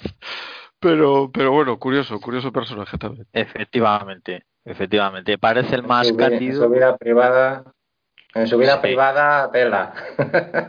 bueno, realmente si os dais cuenta, todos tienen mucha tela que cortar porque eh, hay, por ejemplo, el, el Roberto Álamo, eh, es un tío que se deja entrever también que, bueno, a su mujer la trata un poco como una, bueno, un poco no, como una, una mierda bastante a la pobre, pero realmente son lo, lo, que comentaba al principio. Si os dais cuenta, en la serie no entra nunca en profundidad en ninguno de los personajes, que yo creo que eso es algo que se ha hecho a propósito para que deje que el espectador, de alguna manera, eh, saque, o sea, como que rellene, como que rellene sus propia, los propios huecos que deja el, el, director de la serie, vamos, el creador, porque realmente sabemos muy poco de ellos. Hay algunos que sí que se profundiza un poco más, pero, pero en general no, no sabemos nada de su pasado. Sí que sabemos que, por ejemplo, eh, Osorio está separado, por ejemplo, el, el que he comentado, eh, Roberto Álamo, también tiene problemas en su, en su matrimonio, vamos, con su mujer. La mujer, de hecho, le tiene miedo porque el tío está eh, está como depresivo y también a veces le dan arranques de ira, etcétera, etcétera. Entonces es, eh, se deja todo como en una nebulosa, ¿sabes? Pero, pero eso también está muy bien porque te hace que tú te metas ahí y te y rellenes esos huecos que no, vamos, que están, que están por rellenar. En eso tienes totalmente la razón, eh, lo que no han profundizado en cada personaje, pero ¿no, ¿no te parece que cada antidisturbio, por así decirlo, tiene un problema distinto, tiene una vida distinta, ¿sabes? Está el personaje de Raúl Areva, lo que tiene la familia afuera. Yo creo que de las entrevistas que ellos hicieron, pues eh, cada uno de los antidisturbios es un perfil con unos problemas distintos y unos sentimientos distintos. Y yo creo que se han, en vez de profundizar, como tú dices, más interiormente en cada personaje, han intentado recrear cada uno un problema distinto de los que ocurren en la vida real de los policías que pueden componer un grupo de estos, ¿sabes? Totalmente de acuerdo con Bele, ahí le has dado. Me parece que es una serie que habla de cada personaje tiene tiene un trauma diferente o una historia diferente. Por ejemplo, el, eh, uno hablamos de acoso, el, eh, el que hablábamos antes, el personaje menos, menos conocido, el actor menos conocido, le han trasladado porque acosaba supuestamente a una compañera, que luego vuelve a retomar ese tema con otra compañera también y eso es un tema súper escabroso porque bueno se van dando temas de bueno de drogas y tal. Hay otro personaje eh, el de el de Roberto Álamo que se centra clarísimamente en el tema de malos tratos, pero luego también hay otros personajes que drogas, etcétera, etcétera. Cada uno, digamos que tiene que tiene un problema y luego la persona, la chica, la, la policía, que clarísimamente hablamos de una chica que ha tenido durante su infancia pues que ha sido muy ninguneada por su padre. Al principio de la serie, no sé si os acordáis que hay una escena donde donde tiene una, una discusión muy tensa con su padre y con su hermano, y su padre la ningunea, se ríe de ella. Bueno, quiero decir que luego vas rellenando, vas viendo cosas y vas eh, y se van dando, dejando detalles para que el espectador lo, los vaya, los vaya cuadrando. Quería dar, ahora que estamos ya en harina, quería dar la bienvenida a Sergi que se ha podido conectar. Eh, con Piyogi, Sergi, quería, bueno, hola tío, eh, bienvenido a la Tertu a tertulia y nada, estábamos hablando de antidisturbios y nada, pues queríamos saber qué, qué, te parece. Estábamos dando, bueno, una estábamos hablando de los actores, pero, pero bueno, si quieres darnos tu opinión en general sobre la serie, pues para eso aquí estamos, tío. Bueno, antes de nada, disculpas por llegar tarde, pero bueno, tenía aquí deberes en casa. Eh, no sé qué tal se me oye, si se me oye mal me lo me avisáis, porque como me he incorporado tarde no hemos podido hacer las pruebas de sonido. ¿Se me oye bien? Se te oye perfecto, tío. Vale, pues nada, pues antidisturbios. Vamos, ya os adelanto que, vamos, si es que lo he comentado en programas anteriores, yo para mí, pues la serie que más me ha gustado en este 2020. Eh, me parece que todo lo que propone roza la perfección, las actuaciones me parecen soberbias, la banda sonora me parece espectacular, eh, pero bueno, sobre todo el, el guion, la mezcla está entre guion, dirección, me parece espectacular. Tiene, es un thriller apasionante, eh, con personajes muy interesantes. Las actuaciones son, son, son soberbias, son, bueno, pocas veces antes vistas. Eh, y bueno, sobre todo lo que me gusta, porque bueno, antidisturbios, eh, a lo mejor mucha gente pensaba que, bueno, pues que iba a ser como crítica con, los, con este cuerpo policial que probablemente los antidisturbios sean el, cuerpo policial más, más denostado posiblemente por el conjunto de la sociedad o por la prensa. Al final son un cuerpo eh, policial que están muy expuestos a, pues a lo que es el conjunto de la sociedad, a las manifestaciones, partidos de fútbol y tal. Y había gente que pensaba que a lo mejor, eh, bueno, pues que esta serie iba a tener a lo mejor algo de contenido, pues o, a favor o en contra del cuerpo policial. Y la verdad es que eh, oí declaraciones en contra de esta serie, tanto, tanto de sindicatos de, policía como de, bueno, pues gente que no simpatiza con, la policía. Eh, la parte de los sindicatos decían que, había tratado muy mal a, este cuerpo policial de antidisturbios y los que no simpatizan con la policía, pues decían lo contrario, que les había blanqueado un poco, que les estaba justificando. Yo cuando una serie levanta tantas ampollas, seguro que, es por algo, seguro que por algo bien han hecho. y bueno, yo creo que la principal virtud de la serie es la, la gran humanización que ha conseguido los protagonistas. Me parece espectacular. Al final, ese ese grupo de antidisturbios, pues al final eh, se convierten en, en seis personas con sus nombres, con sus circunstancias, con sus reacciones, con su forma de ser y con sus mm, virtudes y con sus defectos, sobre todo muchos defectos. Eh, tanto los antidisturbios como también el resto de personajes que salen, no solo los antidisturbios, son, son pues como digo, eh, muy, bien, muy bien dibujados y muy humanizados.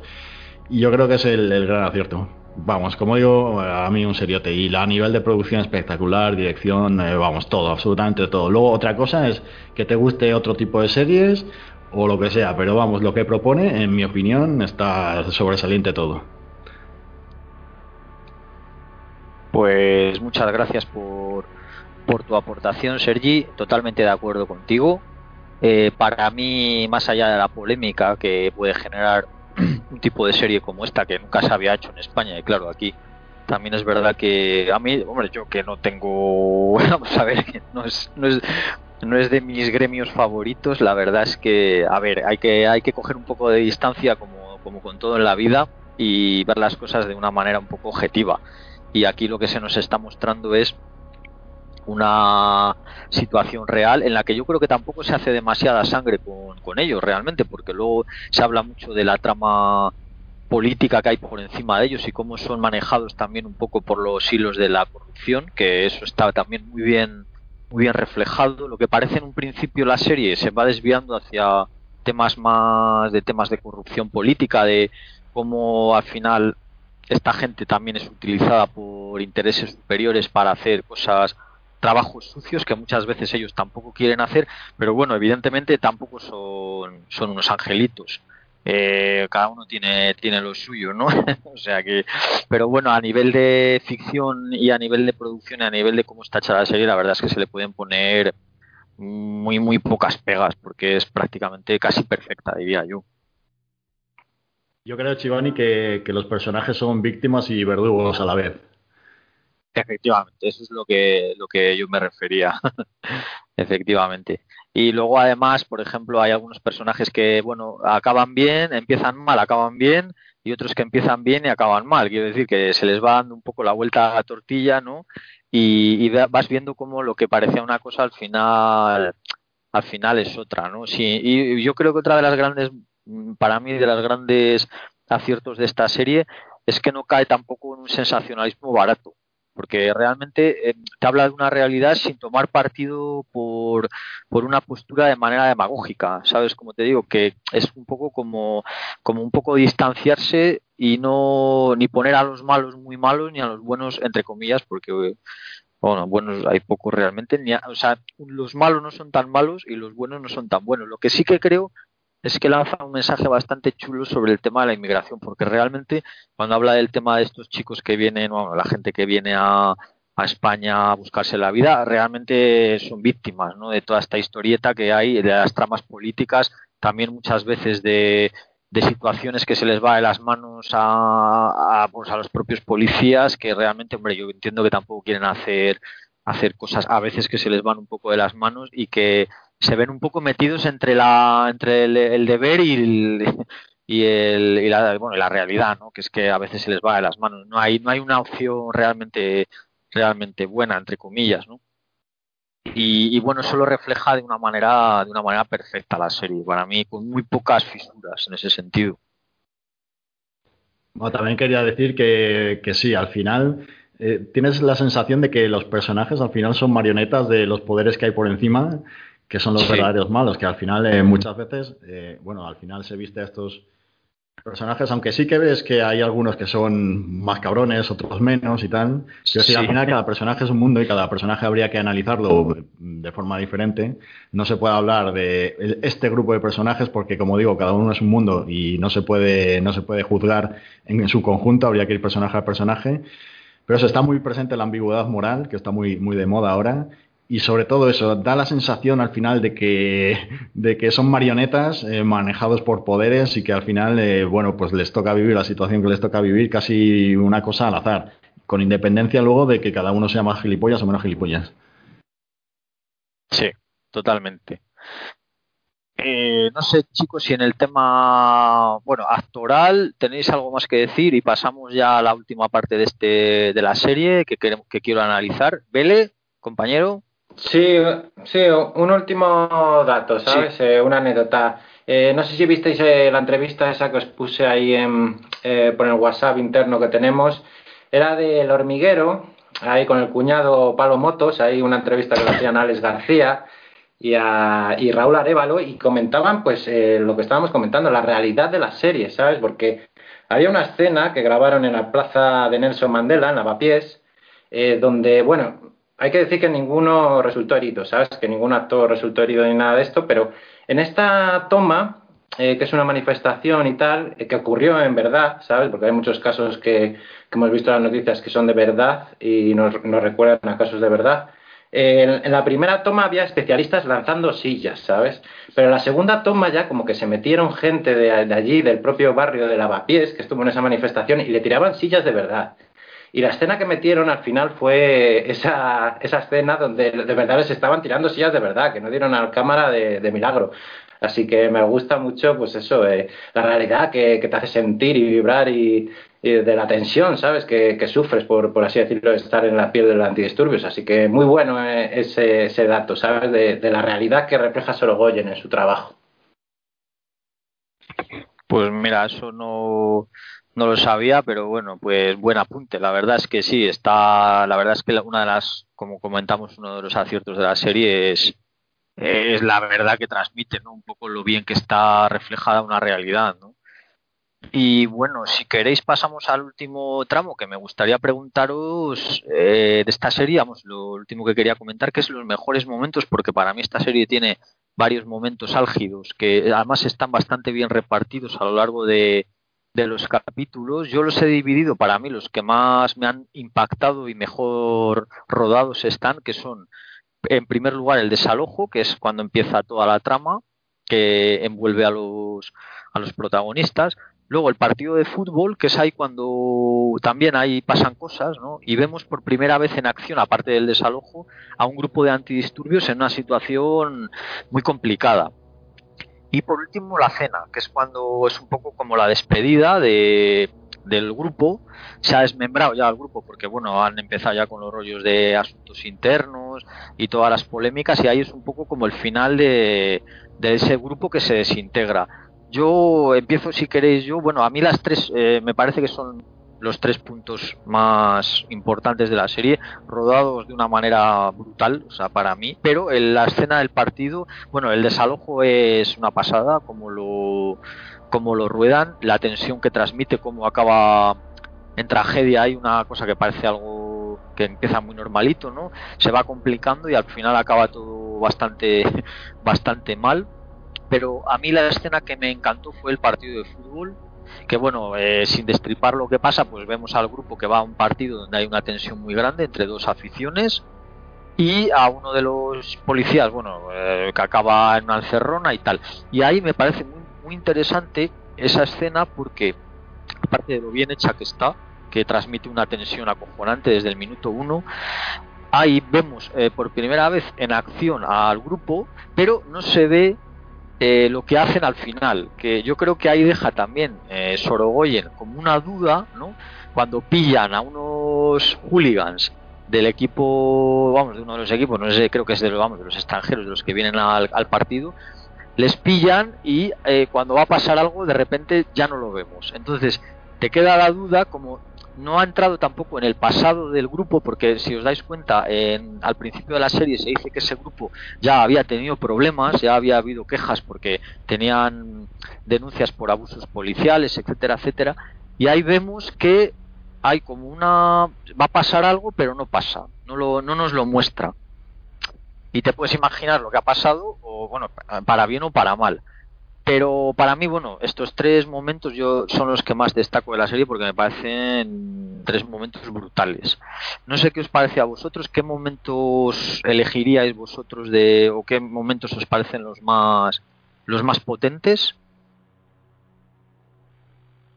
Empezamos pues por el compañero Rodri. Yo sin duda, pues la verdad es que los tres momentos son cojonudos, pero me voy a quedar con dos escenas que para mí marcan lo que vas a ver. Eh, y eh, una de ellas es el inicio. El inicio, la partida de trivial de, los padres de Laia, con Laia y el hermano, dos equipos jugando al Trivial Pursuit. Y el hecho de que el padre quiera hacer trampas o que quede ahí en el aire si ha hecho trampas o se está riendo de ella o tal. Pero eso no es importante. Lo importante es la reacción de ella y ahí te das cuenta de que es una persona que no, que no va a descansar hasta saber la respuesta, la respuesta que es, la, la verdadera respuesta, la, verdad absoluta. Una persona cabezuda, eh, concienzuda, eh, que no va a descansar hasta, hasta conseguir. Y yo creo que ese momento ya, ya ves cómo va a ser ese personaje, con lo que te vas a esperar, con lo que te vas a encontrar, mejor dicho, perdona. Y ese, esa toma, o sea, esa escena de la, de la partida me parece acojonante. Un inicio cojonudo. Y la segunda es, eh, decías el desalojo, que está muy bien rodado, estoy totalmente de acuerdo. A mí me gusta lo posteriori, el, el momento en el que se van en la furgoneta, qué cojones ha pasado aquí, ese, ese espíritu de grupo de vamos a estar unidos, eh, todo, todo, todo lo que hablan, todo lo que discuten, de siempre estamos jodidos, siempre nos joden a los mismos. Eh, esa escena me pareció cojonuda, la verdad. Hay esos dos, yo me quedo con esos dos momentos de la serie. Aparte de los que has dicho tú, ya, claro. Pues, pues mira, lo del trivial, muy bien, muy bien, muy bien visto. A mí también me gusta mucho ese, ese momento. Eh, y la verdad es que, bueno, hay muchos muy buenos. O sea que mira, otros dos que has aportado, genial, así tenemos, tenemos más. No sé si, compañero Vele, ¿qué, qué momentos te molan más de la serie? Bueno, bueno, la serie en general me ha gustado, ¿sabes? Pero los momentos así, el, capítulo que más me ha gustado ha sido el del. He visto más en las noticias. Eh, ¿Me oís bien? Hola. No te, no te he oído el momento. ¿Cuál era? Vale, vale, empiezo. No eh, pues el momento, el momento, el capítulo del partido de fútbol, ese como el que más he vivido por la tele y todo eso, y me recordaba mucho a un caso real de, pues de esto de los hooligans y tal, de, creo que era un chancha o algo de eso que le dio un infarto al hombre, y la verdad es que te hacía vivir un capítulo muy angustioso, que tú lo estabas viviendo por dentro, como Roberto Alamos iba por aquí, por allá, le cogían solo. Eh, la verdad que muy angustioso. Eh. Yo de antidisturbios, yo no sé si habéis vivido vosotros algo con ellos. Yo la verdad es que solo tengo una imagen de ellos, de una vez que estuve en Madrid, en unas fiestas de San Sebastián de los Reyes, que lo llaman los segundos Sanfermines. Pues el momento del encierro y tal, eh, Em, pues a mí no, no, somos muy taurinos, la verdad, mis amigos y yo. Entonces nos fuimos a un y cuando salimos, pues por lo visto no había habido encierro y estaban los antidisturbios ahí dando hostias y tal. Y, y mi amigo el Sperman se acercó a preguntar a uno, ¿pero qué pasa aquí? Es que parecía una, batalla de guerra, ¿sabes? De, había eh, bombas de humo, estaban dando palos. Y no nos contestaron ni nada, ¿sabes? Se acercó uno con la porra y nos quería atizar, ¿sabes? Fuera de aquí, cosarreo, ¿sabes? Eh, no se puede juzgar tampoco a un policía por un dato en concreto. Yo creo que no es, no es un trabajo grato tampoco, ¿sabes? Que te toque desalojar a una casa o lo que sea, pero es un trabajo ingrato y alguien tiene que hacerlo, porque si no sería una anarquía. Pero esa es la única, la única vez que he visto algún antidisturbio tan cerca, la verdad. Y, y nada más. Muy bien. Gracias por tu, por tu aportación. Seguro que no, que no debe ser nada grato para, para, bueno, para unos más que para otros, pero bueno, la situación de la serie en este caso es desalojar a una familia, que bueno, que hay, hay gente que, vamos, hay casos y casos, ya te digo, en ese sentido totalmente de acuerdo. Compañero Pascu, y momentos impactantes que te dejó la serie. Pues Venga, saliendo de los que habéis dicho, que también estoy de acuerdo, eh, diría pues el primer capítulo, el desalojo, la cena, bla, bla. Me gusta mucho el momento cuando asaltan la casa de asuntos internos, que está Laia todavía allí metida y están pues destruyendo la documentación. Bueno, pasan cositas, uy, casi hago spoiler. Pasan cositas en la casa y ese momento de tensión que dices va a pasar algo, no va a pasar nada, eh, está muy bien. Y me gusta el, y, saliendo también y, siguiendo con Laia, me gusta el, el capítulo final, eh, la conversación que tienen eh, Villa y Laia, eh, esa conversación también, también me gustó bastante porque yo creo que además deja las cosas bastante claras de cómo funciona todo allí en esa, en esa comisaría o incluso cómo puede funcionar todo por los, por los fondos oscuros, digamos. Muy bien. Y no me gustan las eh, connotaciones negativas de la palabra anarquía. Hasta luego. Hasta luego, Lucas. eh, compañero Sergi, momentacos de la serie. No sé si estás por ahí. Sí, sí. Sí. A ver, ¿cuál te gustó más? Lo mismo me tengo que ir antes de que acabe el programa, pero bueno, os aviso, por aquí sigo. Vale, a ver, yo, yo, bueno, hay, que, hay, hay, un montón de momentacos, la verdad, y bueno, los dos que iba a comentar yo ya los habéis dicho. También iba a comentar el del piso franco este en el que, bueno, en el que eh, están investigando el caso y cierta noche entra alguien eh, en mitad la madrugada. Como momento de tensión, como momento uf, que te deja el corazón en vilo pues es, una secuencia espectacular. Y luego la cena. La cena, eh, a lo mejor hay momentos más meritorios a nivel técnico, pero es que la cena, es, que es en plano secuencia, me parece dificilísimo de hacer porque, porque ahí están, bueno, sobre todo muy me parece dificilísimo de hacer a ese nivel, a ese nivel actoral, porque es que están todos los actores en ese momento sobresalientes, no se pueden despistar en ningún momento porque estropean la secuencia.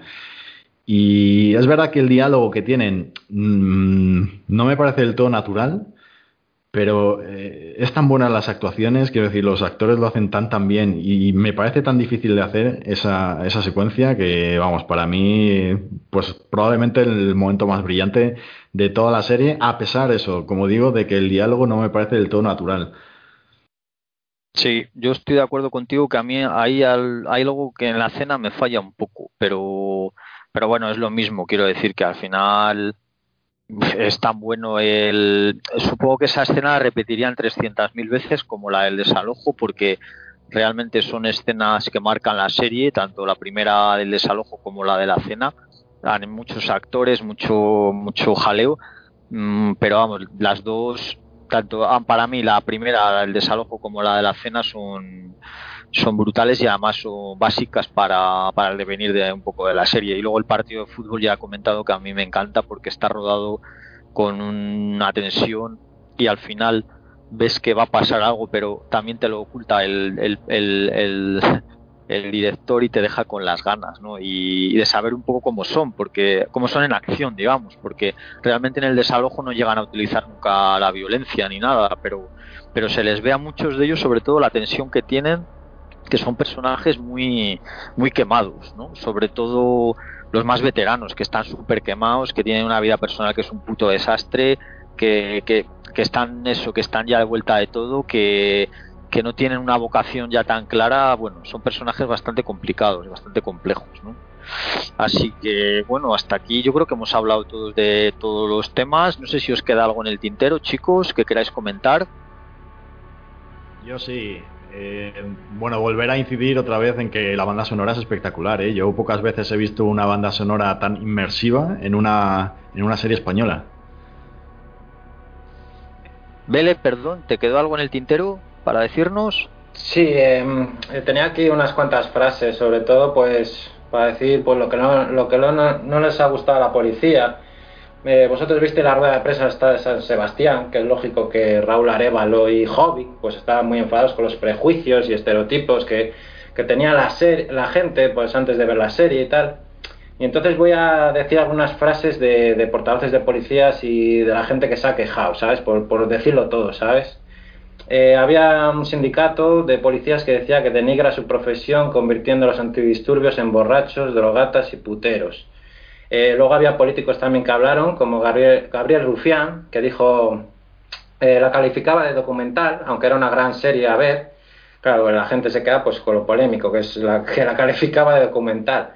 Eh, la productora se defendía con el argumento pues, que es de una ficción, que por ejemplo Los Hombres de Paco también es una ficción y nadie se ha quejado ni ha puesto el grito en el cielo por Los Hombres de Paco. Yo la verdad es que lo veo como una ficción, porque yo, he visto alguna serie de mi gremio, retratando mi gremio, yo me lo he tomado como una serie de ficción y ya está, y me hecho unas risas y ya está. Eh, Jacinto Morales, portavoz de la Federación de Intervenciones Policiales a un desahucio. Eh, mínimo van dos equipos, la unidad de acción básica con un subgrupo, o sea que van dos equipos mínimo y que le había gustado la serie y que tenía cosas buenas como la manera que muestra la jerarquía, interna en la cadena de mando, eso está muy bien, la verdad, retratado. La combinación de veteranos con jóvenes es lo que siempre se intenta que haya en un, equipo de estos. Luego, un policía que lleva 25 años en la VIP dice que se pasaban exámenes psicológicos anuales y bianuales, se hacían test de personalidad en el centro de Linares y también hacían test de drogas. Luego, que para ser UIP es una posición interna dentro de la policía y todos los que la superan, el 30% de los que la superan, eh, quedan fuera porque no dan el perfil. Luego también decía otro que se viaja mucho y que ganaban un 10% más que los policías eh, normales.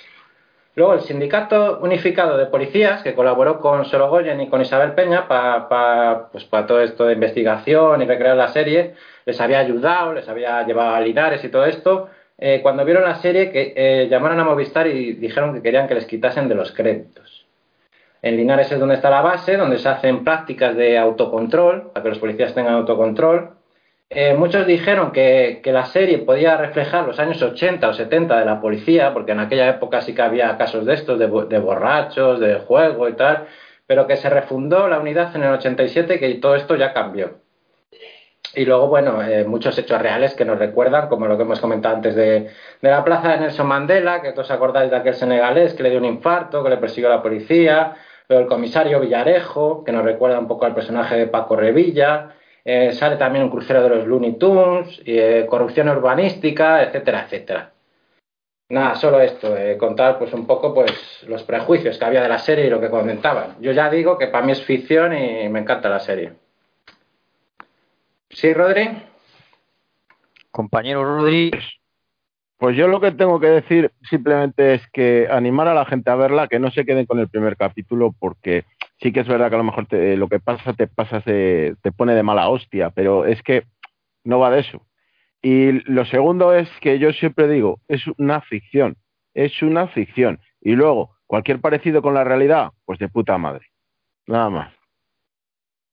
Pues muy bien, compañero. Yo, para terminar, si no queréis añadir nada más, decir que, que bueno, que me parece, me parece que, bueno, es una serie que al final es ficción, que tiene, vamos, que tiene, que tendrá una parte de realidad como todo y que tendrá una parte de, de inventiva, pero que forma parte de la vida misma. Por ejemplo, estaba acordándome de la serie de SEAL que os recomendé en su día, que iba de una, de una unidad de policías corruptos que estos no se andaban con tonterías. Tú imagínate esto en Estados Unidos, ¿no? Que las, las ampollas que puede levantar, pero bueno, eh, al final hay policías corruptos, policías mejores o peores, jueces corruptos. Aquí en España hemos tenido unos cuantos casos de, bueno, estos de corrupción política al más alto nivel y aquí no se salva ni el tato. Entonces, bueno, pues que se ofendan, hombre, que la gente se ofenda, pues tiene cierto sentido, pero vamos, que, ¿qué quieres que te diga? Que esto está a la orden del día y que, y que forma parte, pues eso, de nuestra, de nuestra sociedad, ¿no? Así que poco más que... Sí, acordaros de aquel acordaros de aquel que acabó en Laos, en Laos de Sanabria. Ya te digo, ni más ni menos. que, ese hombre no tenía ni que se hizo, vamos, que se hizo jefazo de la Guardia Civil y no tenía ni, ni título universitario. O sea, que imaginaos lo que hemos tenido por aquí. Así que, bueno, pues eh, dicho esto, eh, si queréis pasamos al siguiente tema que tenemos en cartera, que es Mandaloriano. Si os parece bien. Naneano, naneano. ¿Eh? Mandaloriano, Naniano, Naniano. Naniano, Naniano. ¿Qué pasa, Chivani? ¿Ya has cambiado de opinión? ¿Has cambiado de opinión ya después del último solo antes, que la zurraste un poco tú y Paul? ¿Chivani? Perdonad, chicos, perdonad que me, he quedado colgado. Chivani. Chivani. ¿Estás ahí? Estoy aquí. Chivani, ¿estás ahí? Ratita. Nada, te, te, preguntaba que si habías cambiado de opinión después de, de ver la entera. No, eh, la verdad es que bueno, ya os comenté en su momento que los primeros capítulos no, los dos primeros capítulos no me habían, no me habían gustado mucho de Mandalorian, pero bueno, luego vi el resto y la verdad es que me, me, me reconcilié con, con la serie, ¿no? Pero bueno, la verdad es que por dos capítulos tampoco, tampoco podía juzgar mucho, ¿no?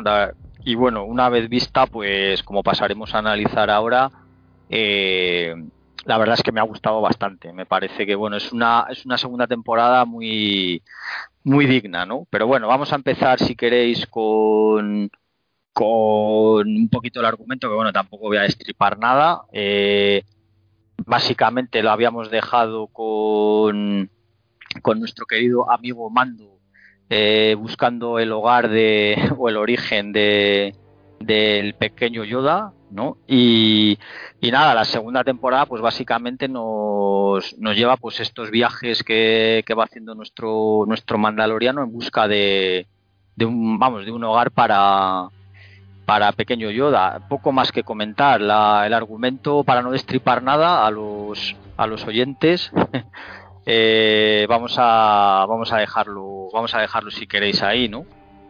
Y y empezando un poco con, con vuestras opiniones para, para así para dar una bueno un primer vistazo no sé qué os ha parecido mejor que la primera eh, os ha gustado más os ha gustado menos a ver comentar compañeros. Pues opiniones por ahí. venga empiezo. Me ha gustado mucho. Eh, la verdad que sigue bastante bien el ritmo de la primera temporada con los capítulos autoconclusivos con, bueno, algunos autoconclusivos con, pero con el hilo que lo, con el hilo de unión entre todos. Eh, yo creo que en esta segunda temporada sí que hay más capítulos que continúan ese hilo. Yo creo que en la primera temporada había más capítulos autoconclusivos que no tenían nada que ver o, o no tenían mucho que ver con la trama con la trama principal. Y bueno, aunque me falta, como ya he comentado antes, me falta la traca final, pero lo que he visto, pues me está gustando. De aventuras muy, muy, muy divertida por ahí, compañero Rodri, ¿qué opinas? ¿Qué, te ha parecido? Pues qué voy a decir de esta serie, pues que me ha encantado, que, que la he disfrutado como un niño pequeño, que eh, esta sí que no te puede gustar eh, más o menos el nuevo material que sacaron en Star Wars, pero aquí sí que no hay discusión, o sea, eh, este sí que ha gustado yo creo en general a todos esos fans, a, y a los haters del nuevo material, eh, es que no se puede decir más. O sea, es fácil y sencillo y, y, palomitero y disfrutable. Lo tiene todo. Y luego, bueno, decir, claro, que Pedro Pascal es la leche. O sea, hay dos momentos que no voy a decir cuál, porque a mí se me ha puesto la carne de gallina, que me han dado ganas de llorar, que me han emocionado, ¿por qué no? Y eso lo hace un gran actor y la verdad es que es, es acojonante lo de este tío. Empezó en Narcos, le vi en Juego de Tronos, mejor dicho, me encantó su personaje. En Narcos se sale y ahora el Mandaloriano. Este tío es Dios. Pues sí, la verdad es que la verdad es que actuar, sobre todo con, con las limitaciones que tiene, con la con que no se le vea al careto, pues y hacerlo bien y tener presencia, la verdad es que es un mérito cojonudo. Pero este tío, a mí que ya me gustaba de antes, sí. Y lo que he dicho muchas veces, que es complicadísimo interpretar con una máscara. Con una máscara no tienes los, los gestos, las facciones de tu cara y es muy difícil eh, transmitir eh, lo, que, lo que quieres eh, comunicar al espectador y para mí es un trabajo doble sea, no es solo una buena interpretación, sino que encima con el hándicap de que lleva máscara. Efectivamente, efectivamente transmitir la, la, un poco la presencia que tiene que tiene el tío, que es que es brutal para mí, vamos. Hola. Hay problemillas de conexión. Chivani, ¿andas por ahí? Hola, Chivani. Chivani. Hola. Tita. ¿Por qué estás usando mi voz? Perdonad, chicos, es que he tenido problemas Problemas. Son, problemas del directo. Si es que esto pasa en las mejores familias, Chivani, no te preocupes. Lo siento, chicos. Nada, que os estaba comentando que para mí uno de los grandes méritos del actor, vamos, es, es la capacidad que tiene para, pues eso, para transmitir con, con, las limitaciones de no tener, que no se le vea el careto. Y los pocos ratos donde se le ve el careto, la verdad es que lo hace, lo hace estupendamente, vamos. Es uno de los grandes de los grandes aciertos de la serie y una de las razones que, de que la serie funcione, ¿no? Y luego la química que tiene, que aunque parezca una chorrada, tiene que funcionar también con el pequeñajo, ¿no? Con el con, el verdadero protagonista, diría yo, de la serie, que es que es el pequeño, vamos, el pequeño monstruito, el Yoda, que es de lo mejor, vamos, por no decir partener indispensable para que la serie funcione y, y que sí que tiene, vamos, que se ve como esa como esa conexión que hay, que no deja de ser un muñeco o un bicho de digital con un tío que lleva un casco y que no se le ve la cara, ¿no? Entonces eso resulta bastante bastante complicado. Yo, vamos, en el, en el sentido de, vamos, analizándola globalmente, me parece que es una serie que tiene más aventura que la primera.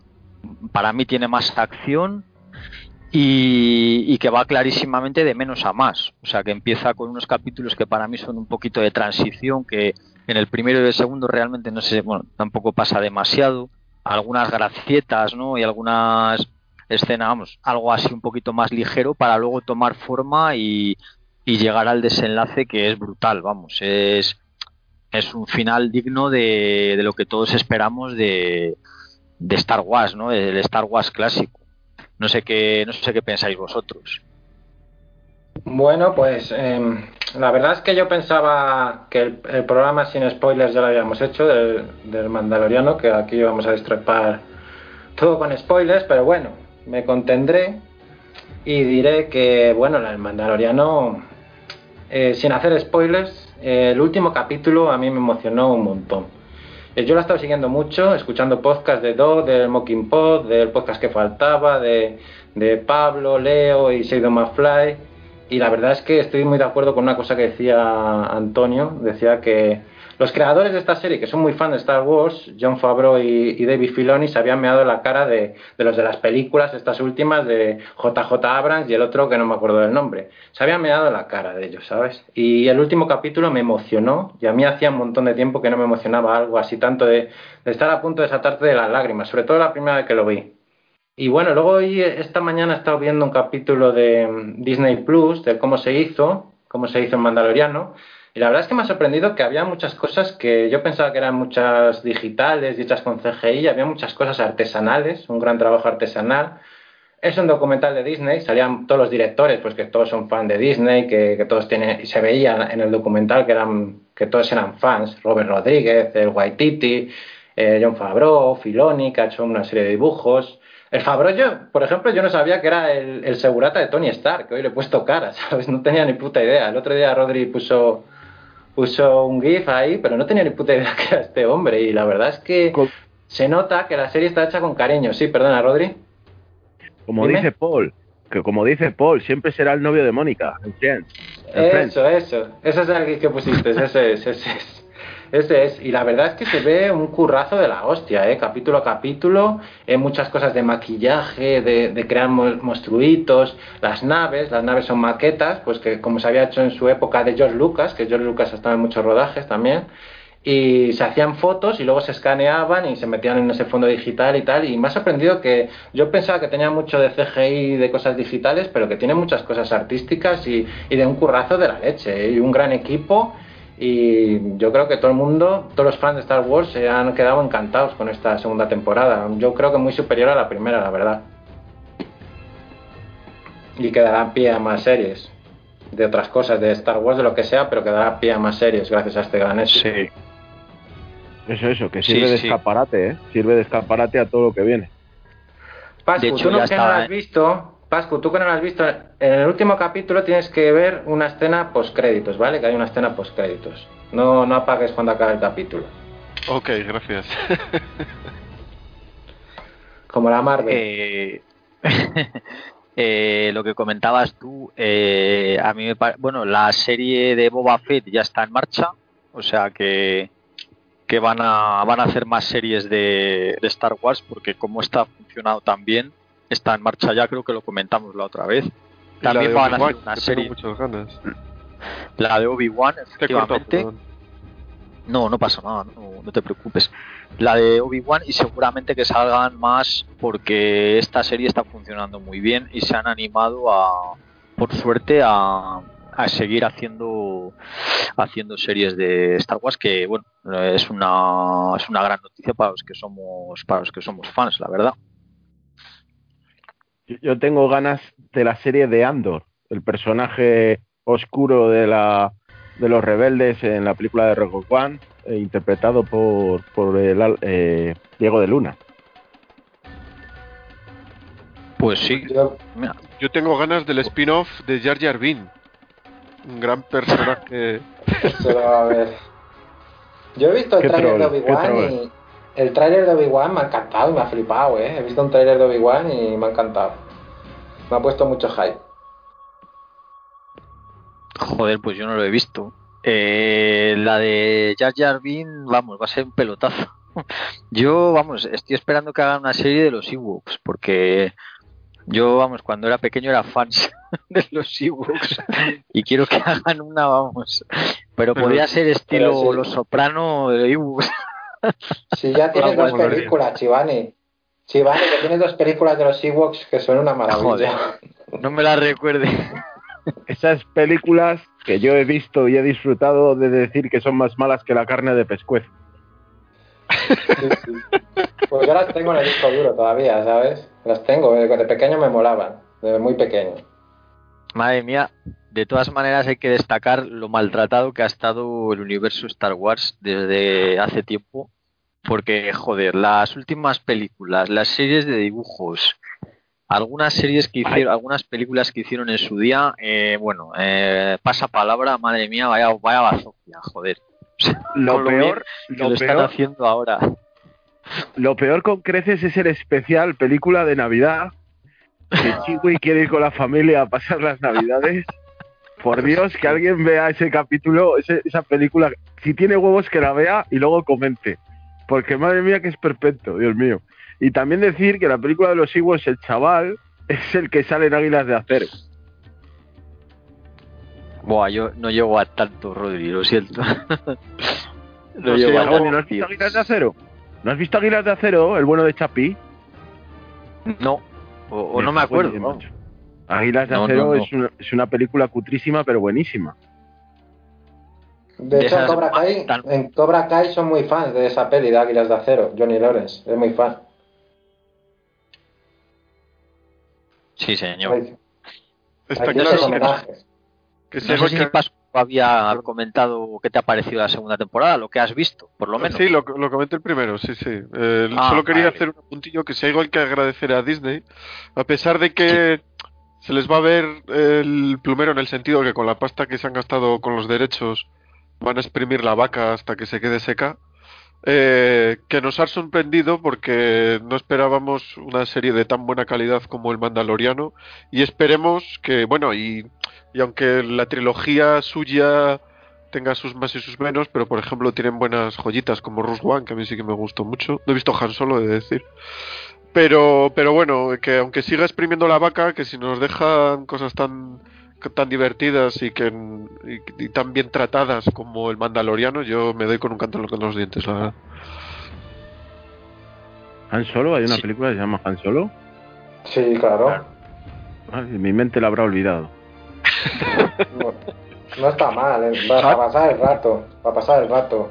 Hombre, he de decir que el que hace de Han Solo, que no es Harrison Ford, pues ya va con el menos uno de que no es Harrison Ford. Pero bueno, no está mal el tío, ¿eh? De todas maneras, es que esa peli ya la machaca. Y luego interpreta bien.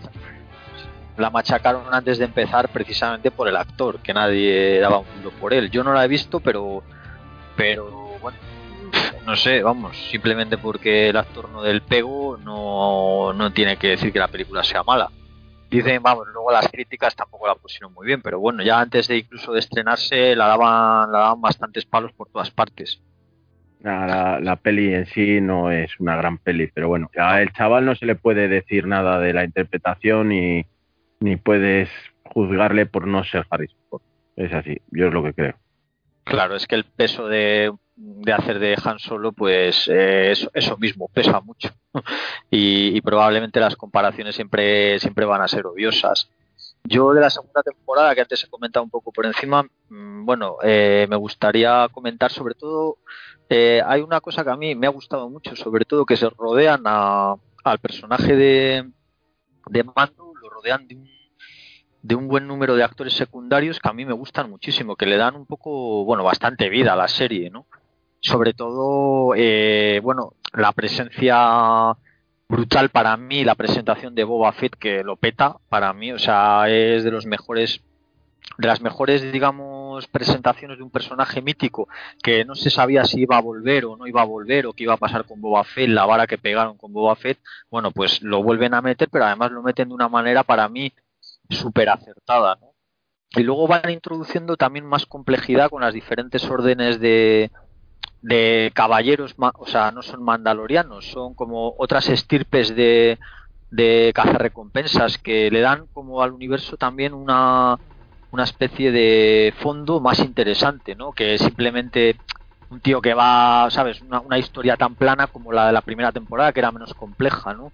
Y vamos viendo cómo van introduciendo cosas nuevas, eh, unos secundarios que a mí me gustan mucho, un trasfondo muy bastante interesante, ¿no? Que va más allá de lo que comentaba un poco de la historia general o de la historia de la historia más más, más básica, más o más normalita.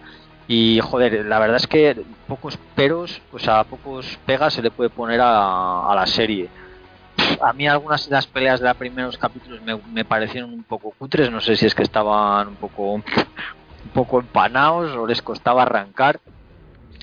Pero lo dicho, a partir del capítulo 3 la cosa eh, pega, despega de una manera brutal.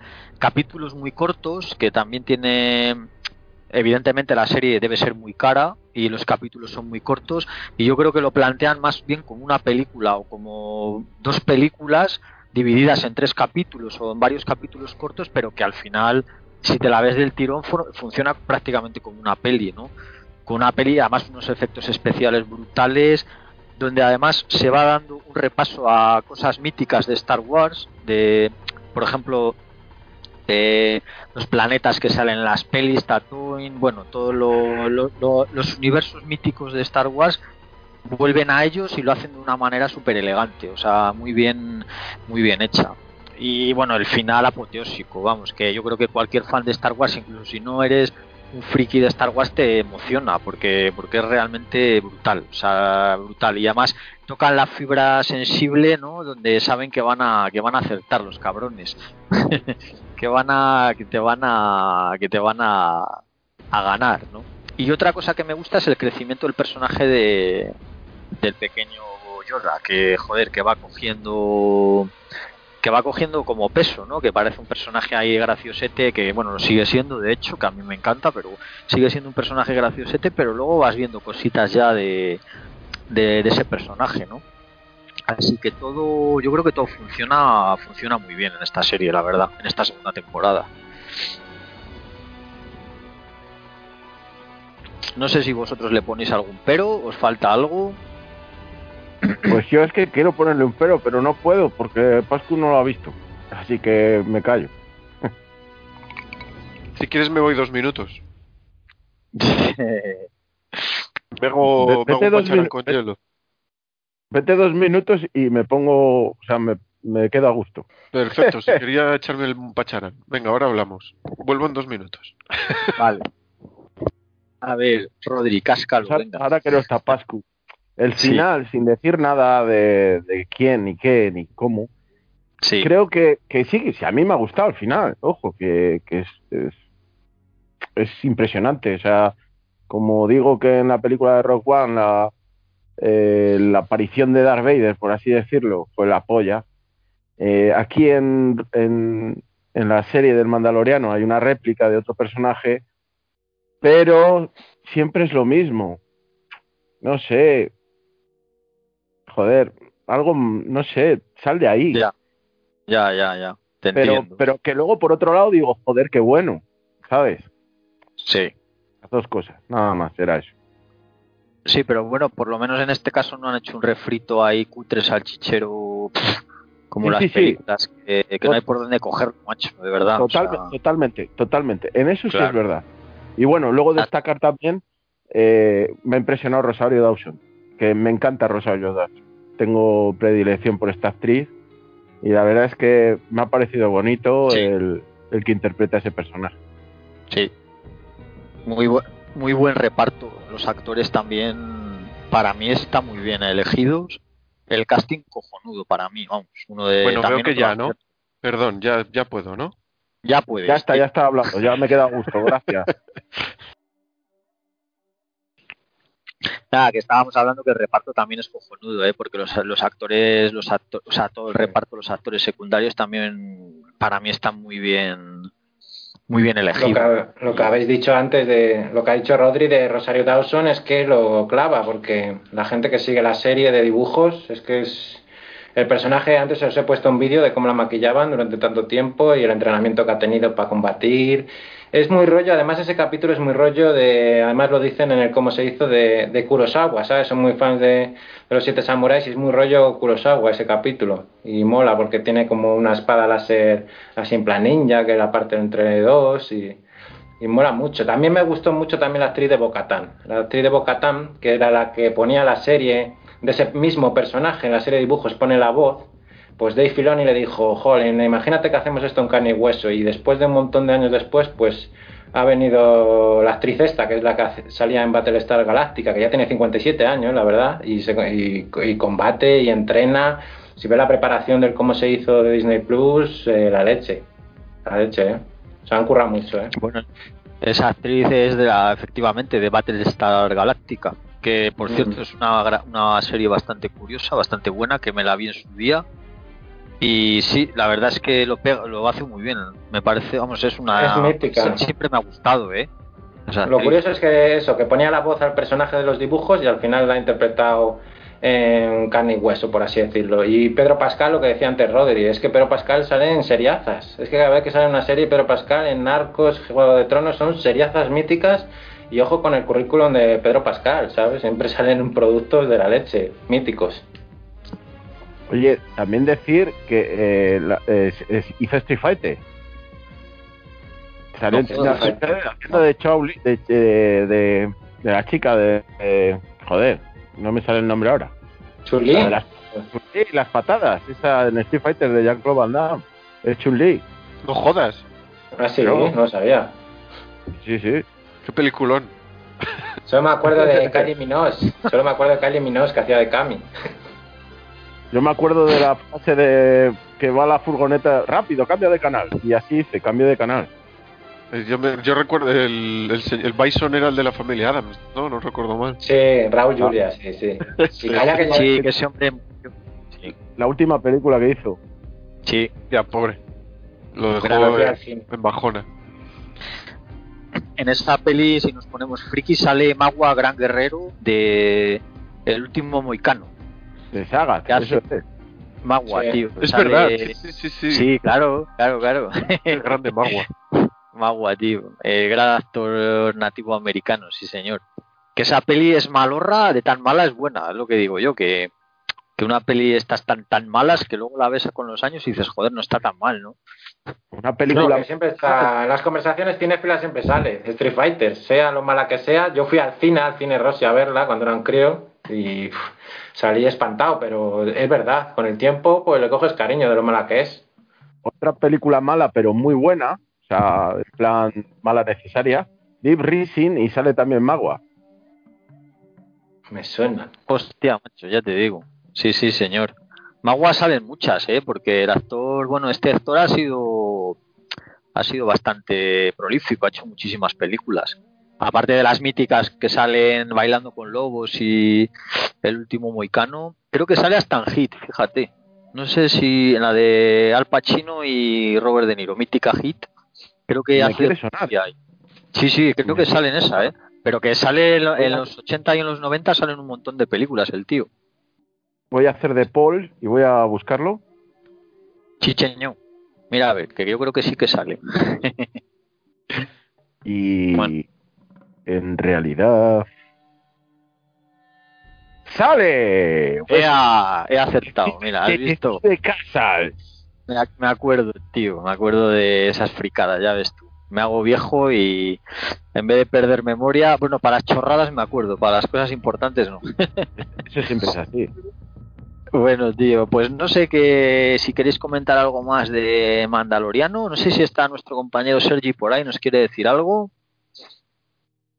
creo que no. Eh, sí, sí, aquí estoy, aquí estoy. Eh, efectivamente, ahí está. Pues nada, Sergi, vamos a terminar con Mandalorian. Tu opinión, ¿qué opinas, tío? ¿Qué te ha parecido? Bueno, eh, más o menos es lo que ya avancé cuando, vamos, en el programa anterior, que ya hablaste de Mandaloriano. Al final terminé de ver esta segunda temporada y mantengo la misma opinión. la gran ventaja del Mandaloriano también es su gran desventaja. Es un producto simple, ligero, palomitero eh, creo que ha llegado un buen momento, creo que la gente demandaba este tipo de, productos. Y em, ya creo que hay demasiada, demasiada sobrecarga de, series así como muy trascendentales y tal. Y yo creo que esta serie pues se agradece ver. Eh, es muy buena en lo técnico, quiero decir, no, no estoy diciendo nada, nada nuevo. Eh, se deja ver, pues como he dicho, es muy divertida, muy palomitera. y bueno, la, la, parte mala es que, bueno, también estos capítulos, esta serie, pues al final veo y a los tres días olvido. Eh, por eso precisamente no puedo considerarla como la serie de mi vida, ni siquiera la, serie del año. Y bueno, lo que, lo que habíais comentado, que creo que le hemos dado poca importancia, pero, pero es un tema interesante, que ya lo avanzó Veletas, me parece, que claro, el tirón de orejas que da esta serie a la trilogía última de, Star Wars, ya lo habíamos comentado.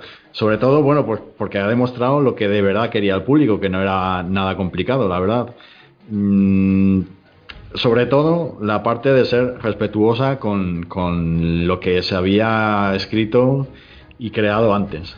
Porque yo creo que es uno de los grandes fallos de la trilogía original. Quiero decir, tú al final puedes escribir por encima, por debajo, eh, puedes matizar lo que ya está escrito, evidentemente, pero claro, meterse a reescribir a esos niveles a los que entró la trilogía original, pues bueno, la, trilogía última que digo, bueno, pues, pues va, va, demasiado, es un mundo.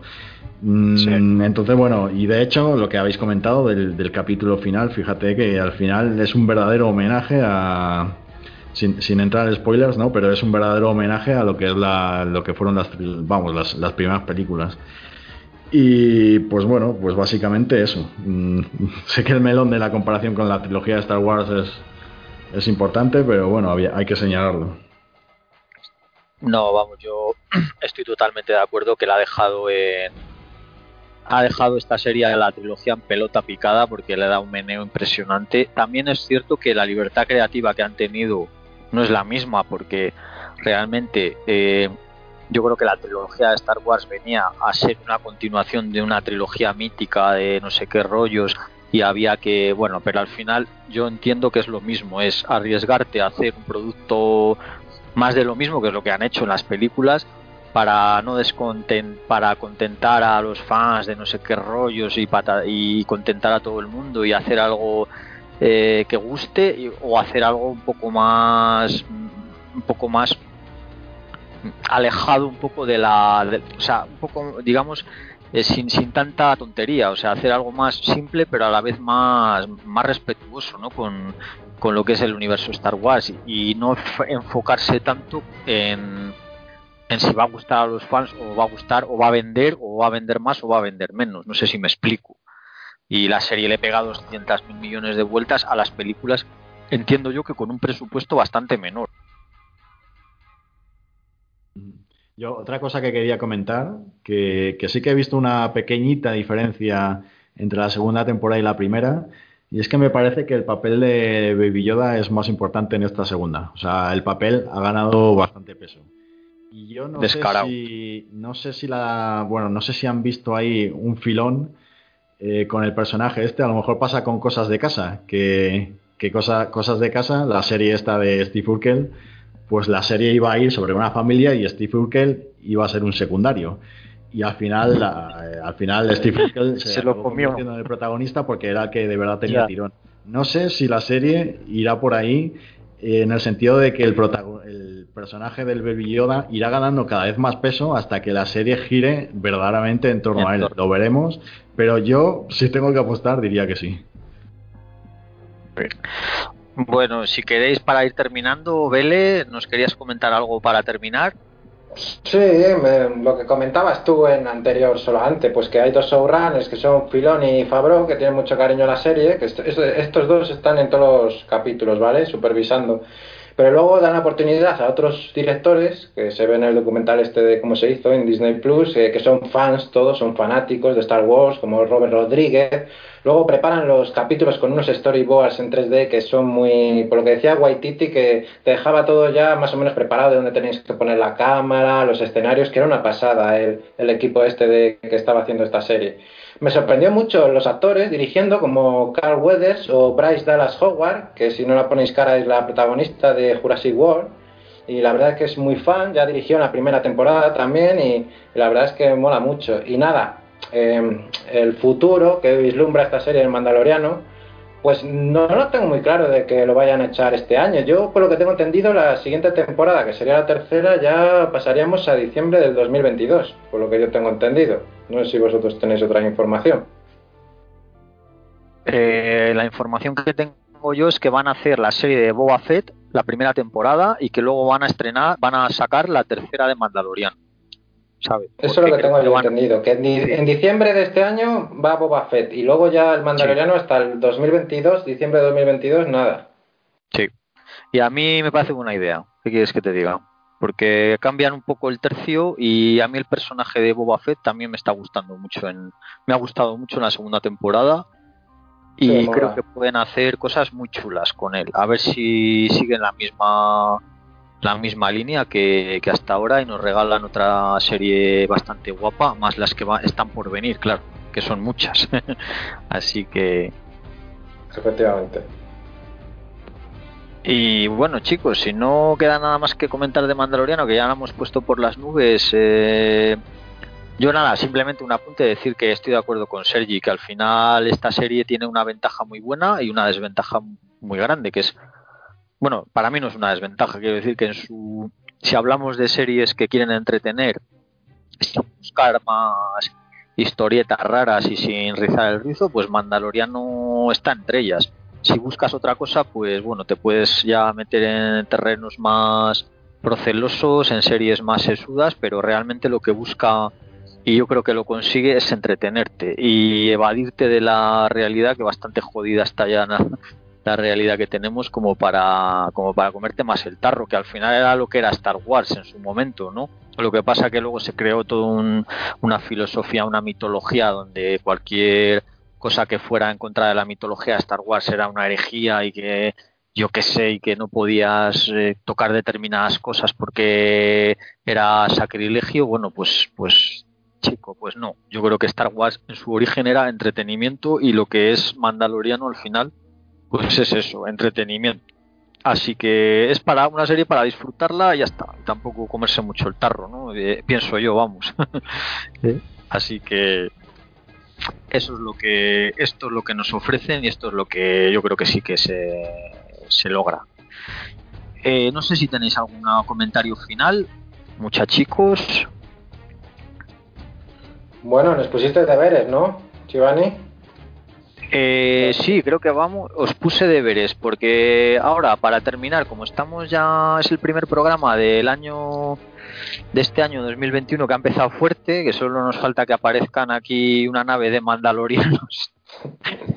Que venga Freezer. Había un meme así de, situaciones que podían pasar y, uno de estos días ponía que venía Freezer a la Tierra. Yo, vamos, es que ya flipo en colores, porque bueno, ya, ya es que solo, solo falta que venga, ya digo, una orden de Jedis malditos y nos, y nos metan en unos tarros, no sé, algo de eso raro. Así que os quería preguntar qué os parece, bueno, cuál ha sido a vuestro juicio eh, la mejor serie del año pasado, del 2020. Eh, bueno, a riesgo de que, bueno, es muy complicado porque el año pasado la verdad es que hubo grandes series, grandes, grandes producciones, pero bueno, ya que estamos aquí y, estamos en harina, pues me gustaría preguntaros cuál, cuál os ha parecido la mejor serie que hayáis visto el año pasado, en el año 2020. Empezando por el compañero Rodri. Cuéntanos. Pues he de decir que las mi top 4 y empezando por la primera, la, serie que más me ha gustado ha sido Antidisturbios. La segunda estaría Guns of London. La tercera estaría la de Patria. Y en el cuarto lugar eh, estaría la serie de, de Mandaloriano. Esas son mis, mi top 4, pues, siguiendo la, la, tradición de Sergi. Muy buen, muy buen gusto, compañero. Eh, buenas elecciones, como siempre. Se nota que escuchas y que participas en solo antes. Así que nada, vamos con, Vamos con el compañero Sergi, si está por aquí y nos quiere iluminar cuáles han sido para ti las mejores o la mejor, si solo quieres decir una. Sí, pues mira, yo casi mi podium coincido casi con Rodri, porque la primera, bueno, como ya he dicho muchas veces, es Antidisturbios. La segunda, eh, Gambito de Dama. Y la tercera, pues Patria. Y, joder, me duele, por así decirlo, porque yo soy muy pro The Voice y bueno, me, duele dejar dejarla fuera y también dejar fuera series como Mandalorian o Cobra Kai. Al final, estas dos series pues tienen un poco que ver con pues con lo que he dicho de Mandaloriano, que al final son series muy divertidas, muy muy de entretenimiento, a lo mejor muy de dejar el cerebro también al lado y me gustan mucho, pero como digo, por su propia naturaleza yo no las puedo considerar, no, no son las series que a mí más me van a, tocar la fibra sensible, no son las que más me van a emocionar. Y luego por ahí estaba también 30 monedas, que he visto el primer capítulo y está bien, sobre todo a nivel de producción. Pero bueno, la sensación que me ha dejado el primer capítulo es que está un escalón o dos por debajo de Antidisturbios y de Patria. Así que bueno, ese, ese sería mi top. Pues muchas gracias, compi. Eh, compañero Vele, las mejores para ti del año pasado. Sí, bueno, te voy a decir un poco de todo, porque en los podcasts y, webs así que siguen series, casi todas ha ganado el Mandaloriano, y si no ha ganado está entre los tres primeros. Eh, mira, hicimos una encuesta en el grupo de Telegram de Mejor Serie de 2020, ganó Mandaloriano de, de barrido, 60 y pico por ciento de votos, de ciento y pico, eh, y luego en segundo y tercer lugar, muy empatadas, segundo Gambito y tercera The Boys. Ya voy con las mías. En el número 5, The Boys. En el número 4, Gambito de Dama. El número 3, Antidisturbios. El número 2, Cobra Kai. Y me voy a dejar llevar. A lo mejor la gente ha votado Mandaloriano porque ha sido lo último que ha visto de 2020 y les ha molado mucho. Pero es que a mí que me emociona una serie es muy raro. Entonces me dejo llevar por la corriente mainstream y voto la primera, el Mandaloriano. Pues muchas gracias, tío, por tu por tu aportación. Buen gusto también. Se nota que eres colaborador de este programa.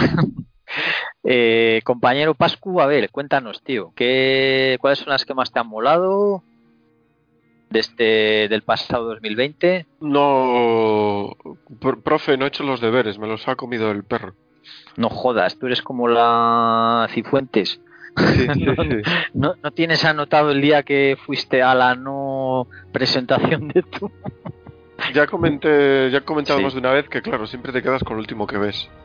Si te gusta, ¿no? Pero bueno, yo diría que The Voice me mola mucho. Antidisturbios sería el del así en, en plan sería la que más me ha gustado, pero claro, no he visto por ejemplo, Patreon, he visto Gambito de Gama, que son las que se está hablando mucho también. Y sin hacer un ranking, os voy a meter a calzador, que a mí me gustó mucho y sigo esperando la siguiente temporada de Witcher. Ala, a mamarla. Y ya. Pues mira, pues me parece buen, buen ranking también. Lo que pasa, bueno, yo voy a decir las mías, lo que pasa que me dejo muchas en el tintero porque, claro, está, he visto tantas el año pasado que, que realmente te quedas siempre, casi siempre con las últimas que has visto, ¿no? Y, es una pena porque se me olvidan, joder, se me están viniendo a la memoria unas cuantas. Lo que pasa que también es verdad que yo he acabado de ver series que tenía pendientes pero que no acabaron en el 2020 sino que acabaron antes, como por ejemplo Homeland. Así que me voy a ceñir a lo que fue el año pasado y así ya me dejo de, líos.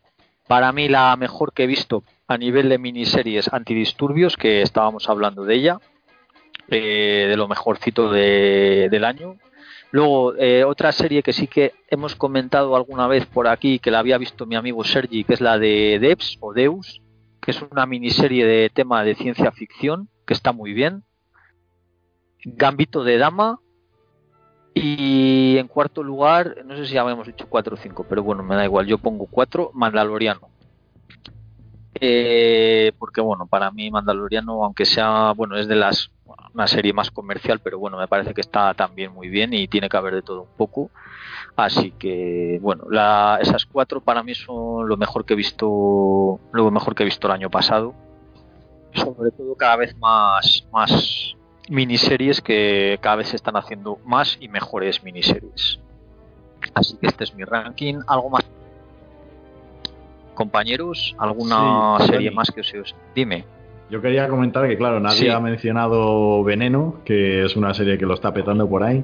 Que, claro, yo creo que tiene mucho que ver con que a lo mejor, bueno, yo por ejemplo no la he visto y no sé si, no sé si vosotros si la habéis visto, pero yo creo que esta serie todavía se desconoce mucho porque no está en una plataforma, no está en un Netflix, en un HBO, está en A3 Media, que es una plataforma que tiene poquita gente, es bastante minoritaria. Pero bueno, habría que verla porque, como digo, las críticas la están poniendo muy bien. Es muy buena serie, yo sí que la he visto. Es muy buena serie, la verdad es que me ha encantado. Un gran trabajo de los Javi, está muy bien recreada. Lo... Sobre todo las actrices que ha elegido de distintas épocas de la Veneno, está muy bien recreada. Y todo lo que era la época y tal, y una maravillosa serie. Pero a mí me ha parecido mejores eh, Patria y, Antidisturbios. Eh, a, 3 Player, por ejemplo, tiene Laura, y la, la he visto con ella en A3 Player. Sí, yo la veneno no la he visto, pero vamos, también la ponen muy bien. Seguramente si el día que la que la pueda ver, bueno, ya opinar en su día, pero bueno, sí ha tenido muchísima, muchísimas buenas críticas, igual que Antidisturbios en su día, en su momento, y, tiene que estar muy bien. Cuando la veamos, yo, vamos, ya opinaremos si queréis algún día podemos hacer un, la de Patria tampoco la he visto, por lo tanto no puedo juzgar. Me habéis hablado muy bien de ella, me animaré a verla seguramente dentro de poco pero vamos, yo por, por lo menos de las que he visto ya digo que, estas son. Lo que pasa que, claro, siempre me dejo alguna en el tintero que eh, Guns of London me gustó mucho, pero bueno, es otro tipo de serie, aunque técnicamente, es a nivel de visualmente es un es un pepino impresionante esa serie. Ya hablaremos, ya digo, como, como he comentado antes, ya hablaremos más adelante de ella y, es que me dejo muchas, pero bueno, eh, para no liarnos la madeja, opino, cojo esas y, mejor para mejor para todos. Así que no sé si alguno más eh, quiere apuntar algo antes de terminar, compañero Rodri. No, decir que se me había olvidado eh, comentar, pues es mi top 4 y no es una serie que sea la hostia ni sea copón bendito, pero me ha sorprendido Bárbaros. Eh, que está en Netflix, eh, la serie alemana que cuenta la historia de la batalla de, del bosque este, en, no me acuerdo cuál es, pero vamos, contra los romanos, impresionante. La batalla de Teutoburgo. Muy bueno. Teutoburgo, algo así, efectivamente. Sí, señor. Compañero Vele. Eh, nada, eh, decir que, gracias a ti me he reenganchado muchas series, como he comentado antes, de Dark y Mr. Robot, y me voy a reenganchar a la cuarta temporada de Americans, que me has picado y, quiero terminármela, la de Americans. Unos protagonistas que me molaban mucho, cómo actuaban y cómo lo hacían. Pues sí, la verdad es que es una de las series que, que merece bastante la pena, por lo menos para mi gusto. A mí me queda la última temporada, pero bueno, me la quiero terminar y bueno, otra serie que en su momento lo petó mucho y que también en las últimas temporadas mantiene, mantiene un nivel bastante digno como Homeland, que por cierto comparte muchas cosas en común, porque es, vamos, una serie sobre todo de espías y, bastante interesante. Así que ánimo y, a terminarla, chicos.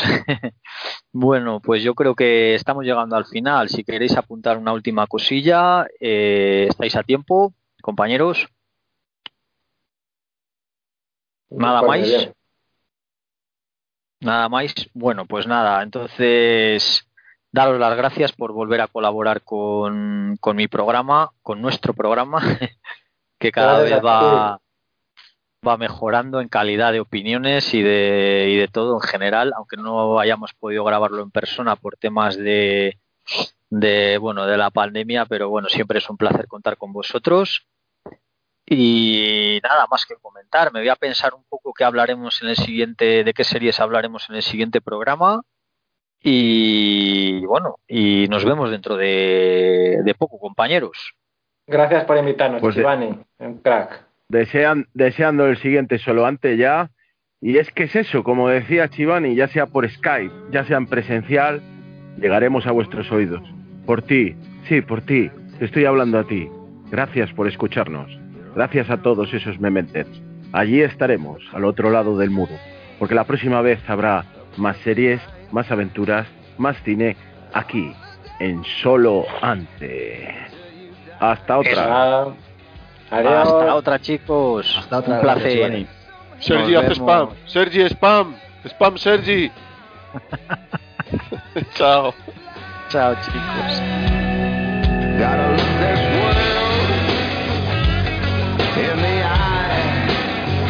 got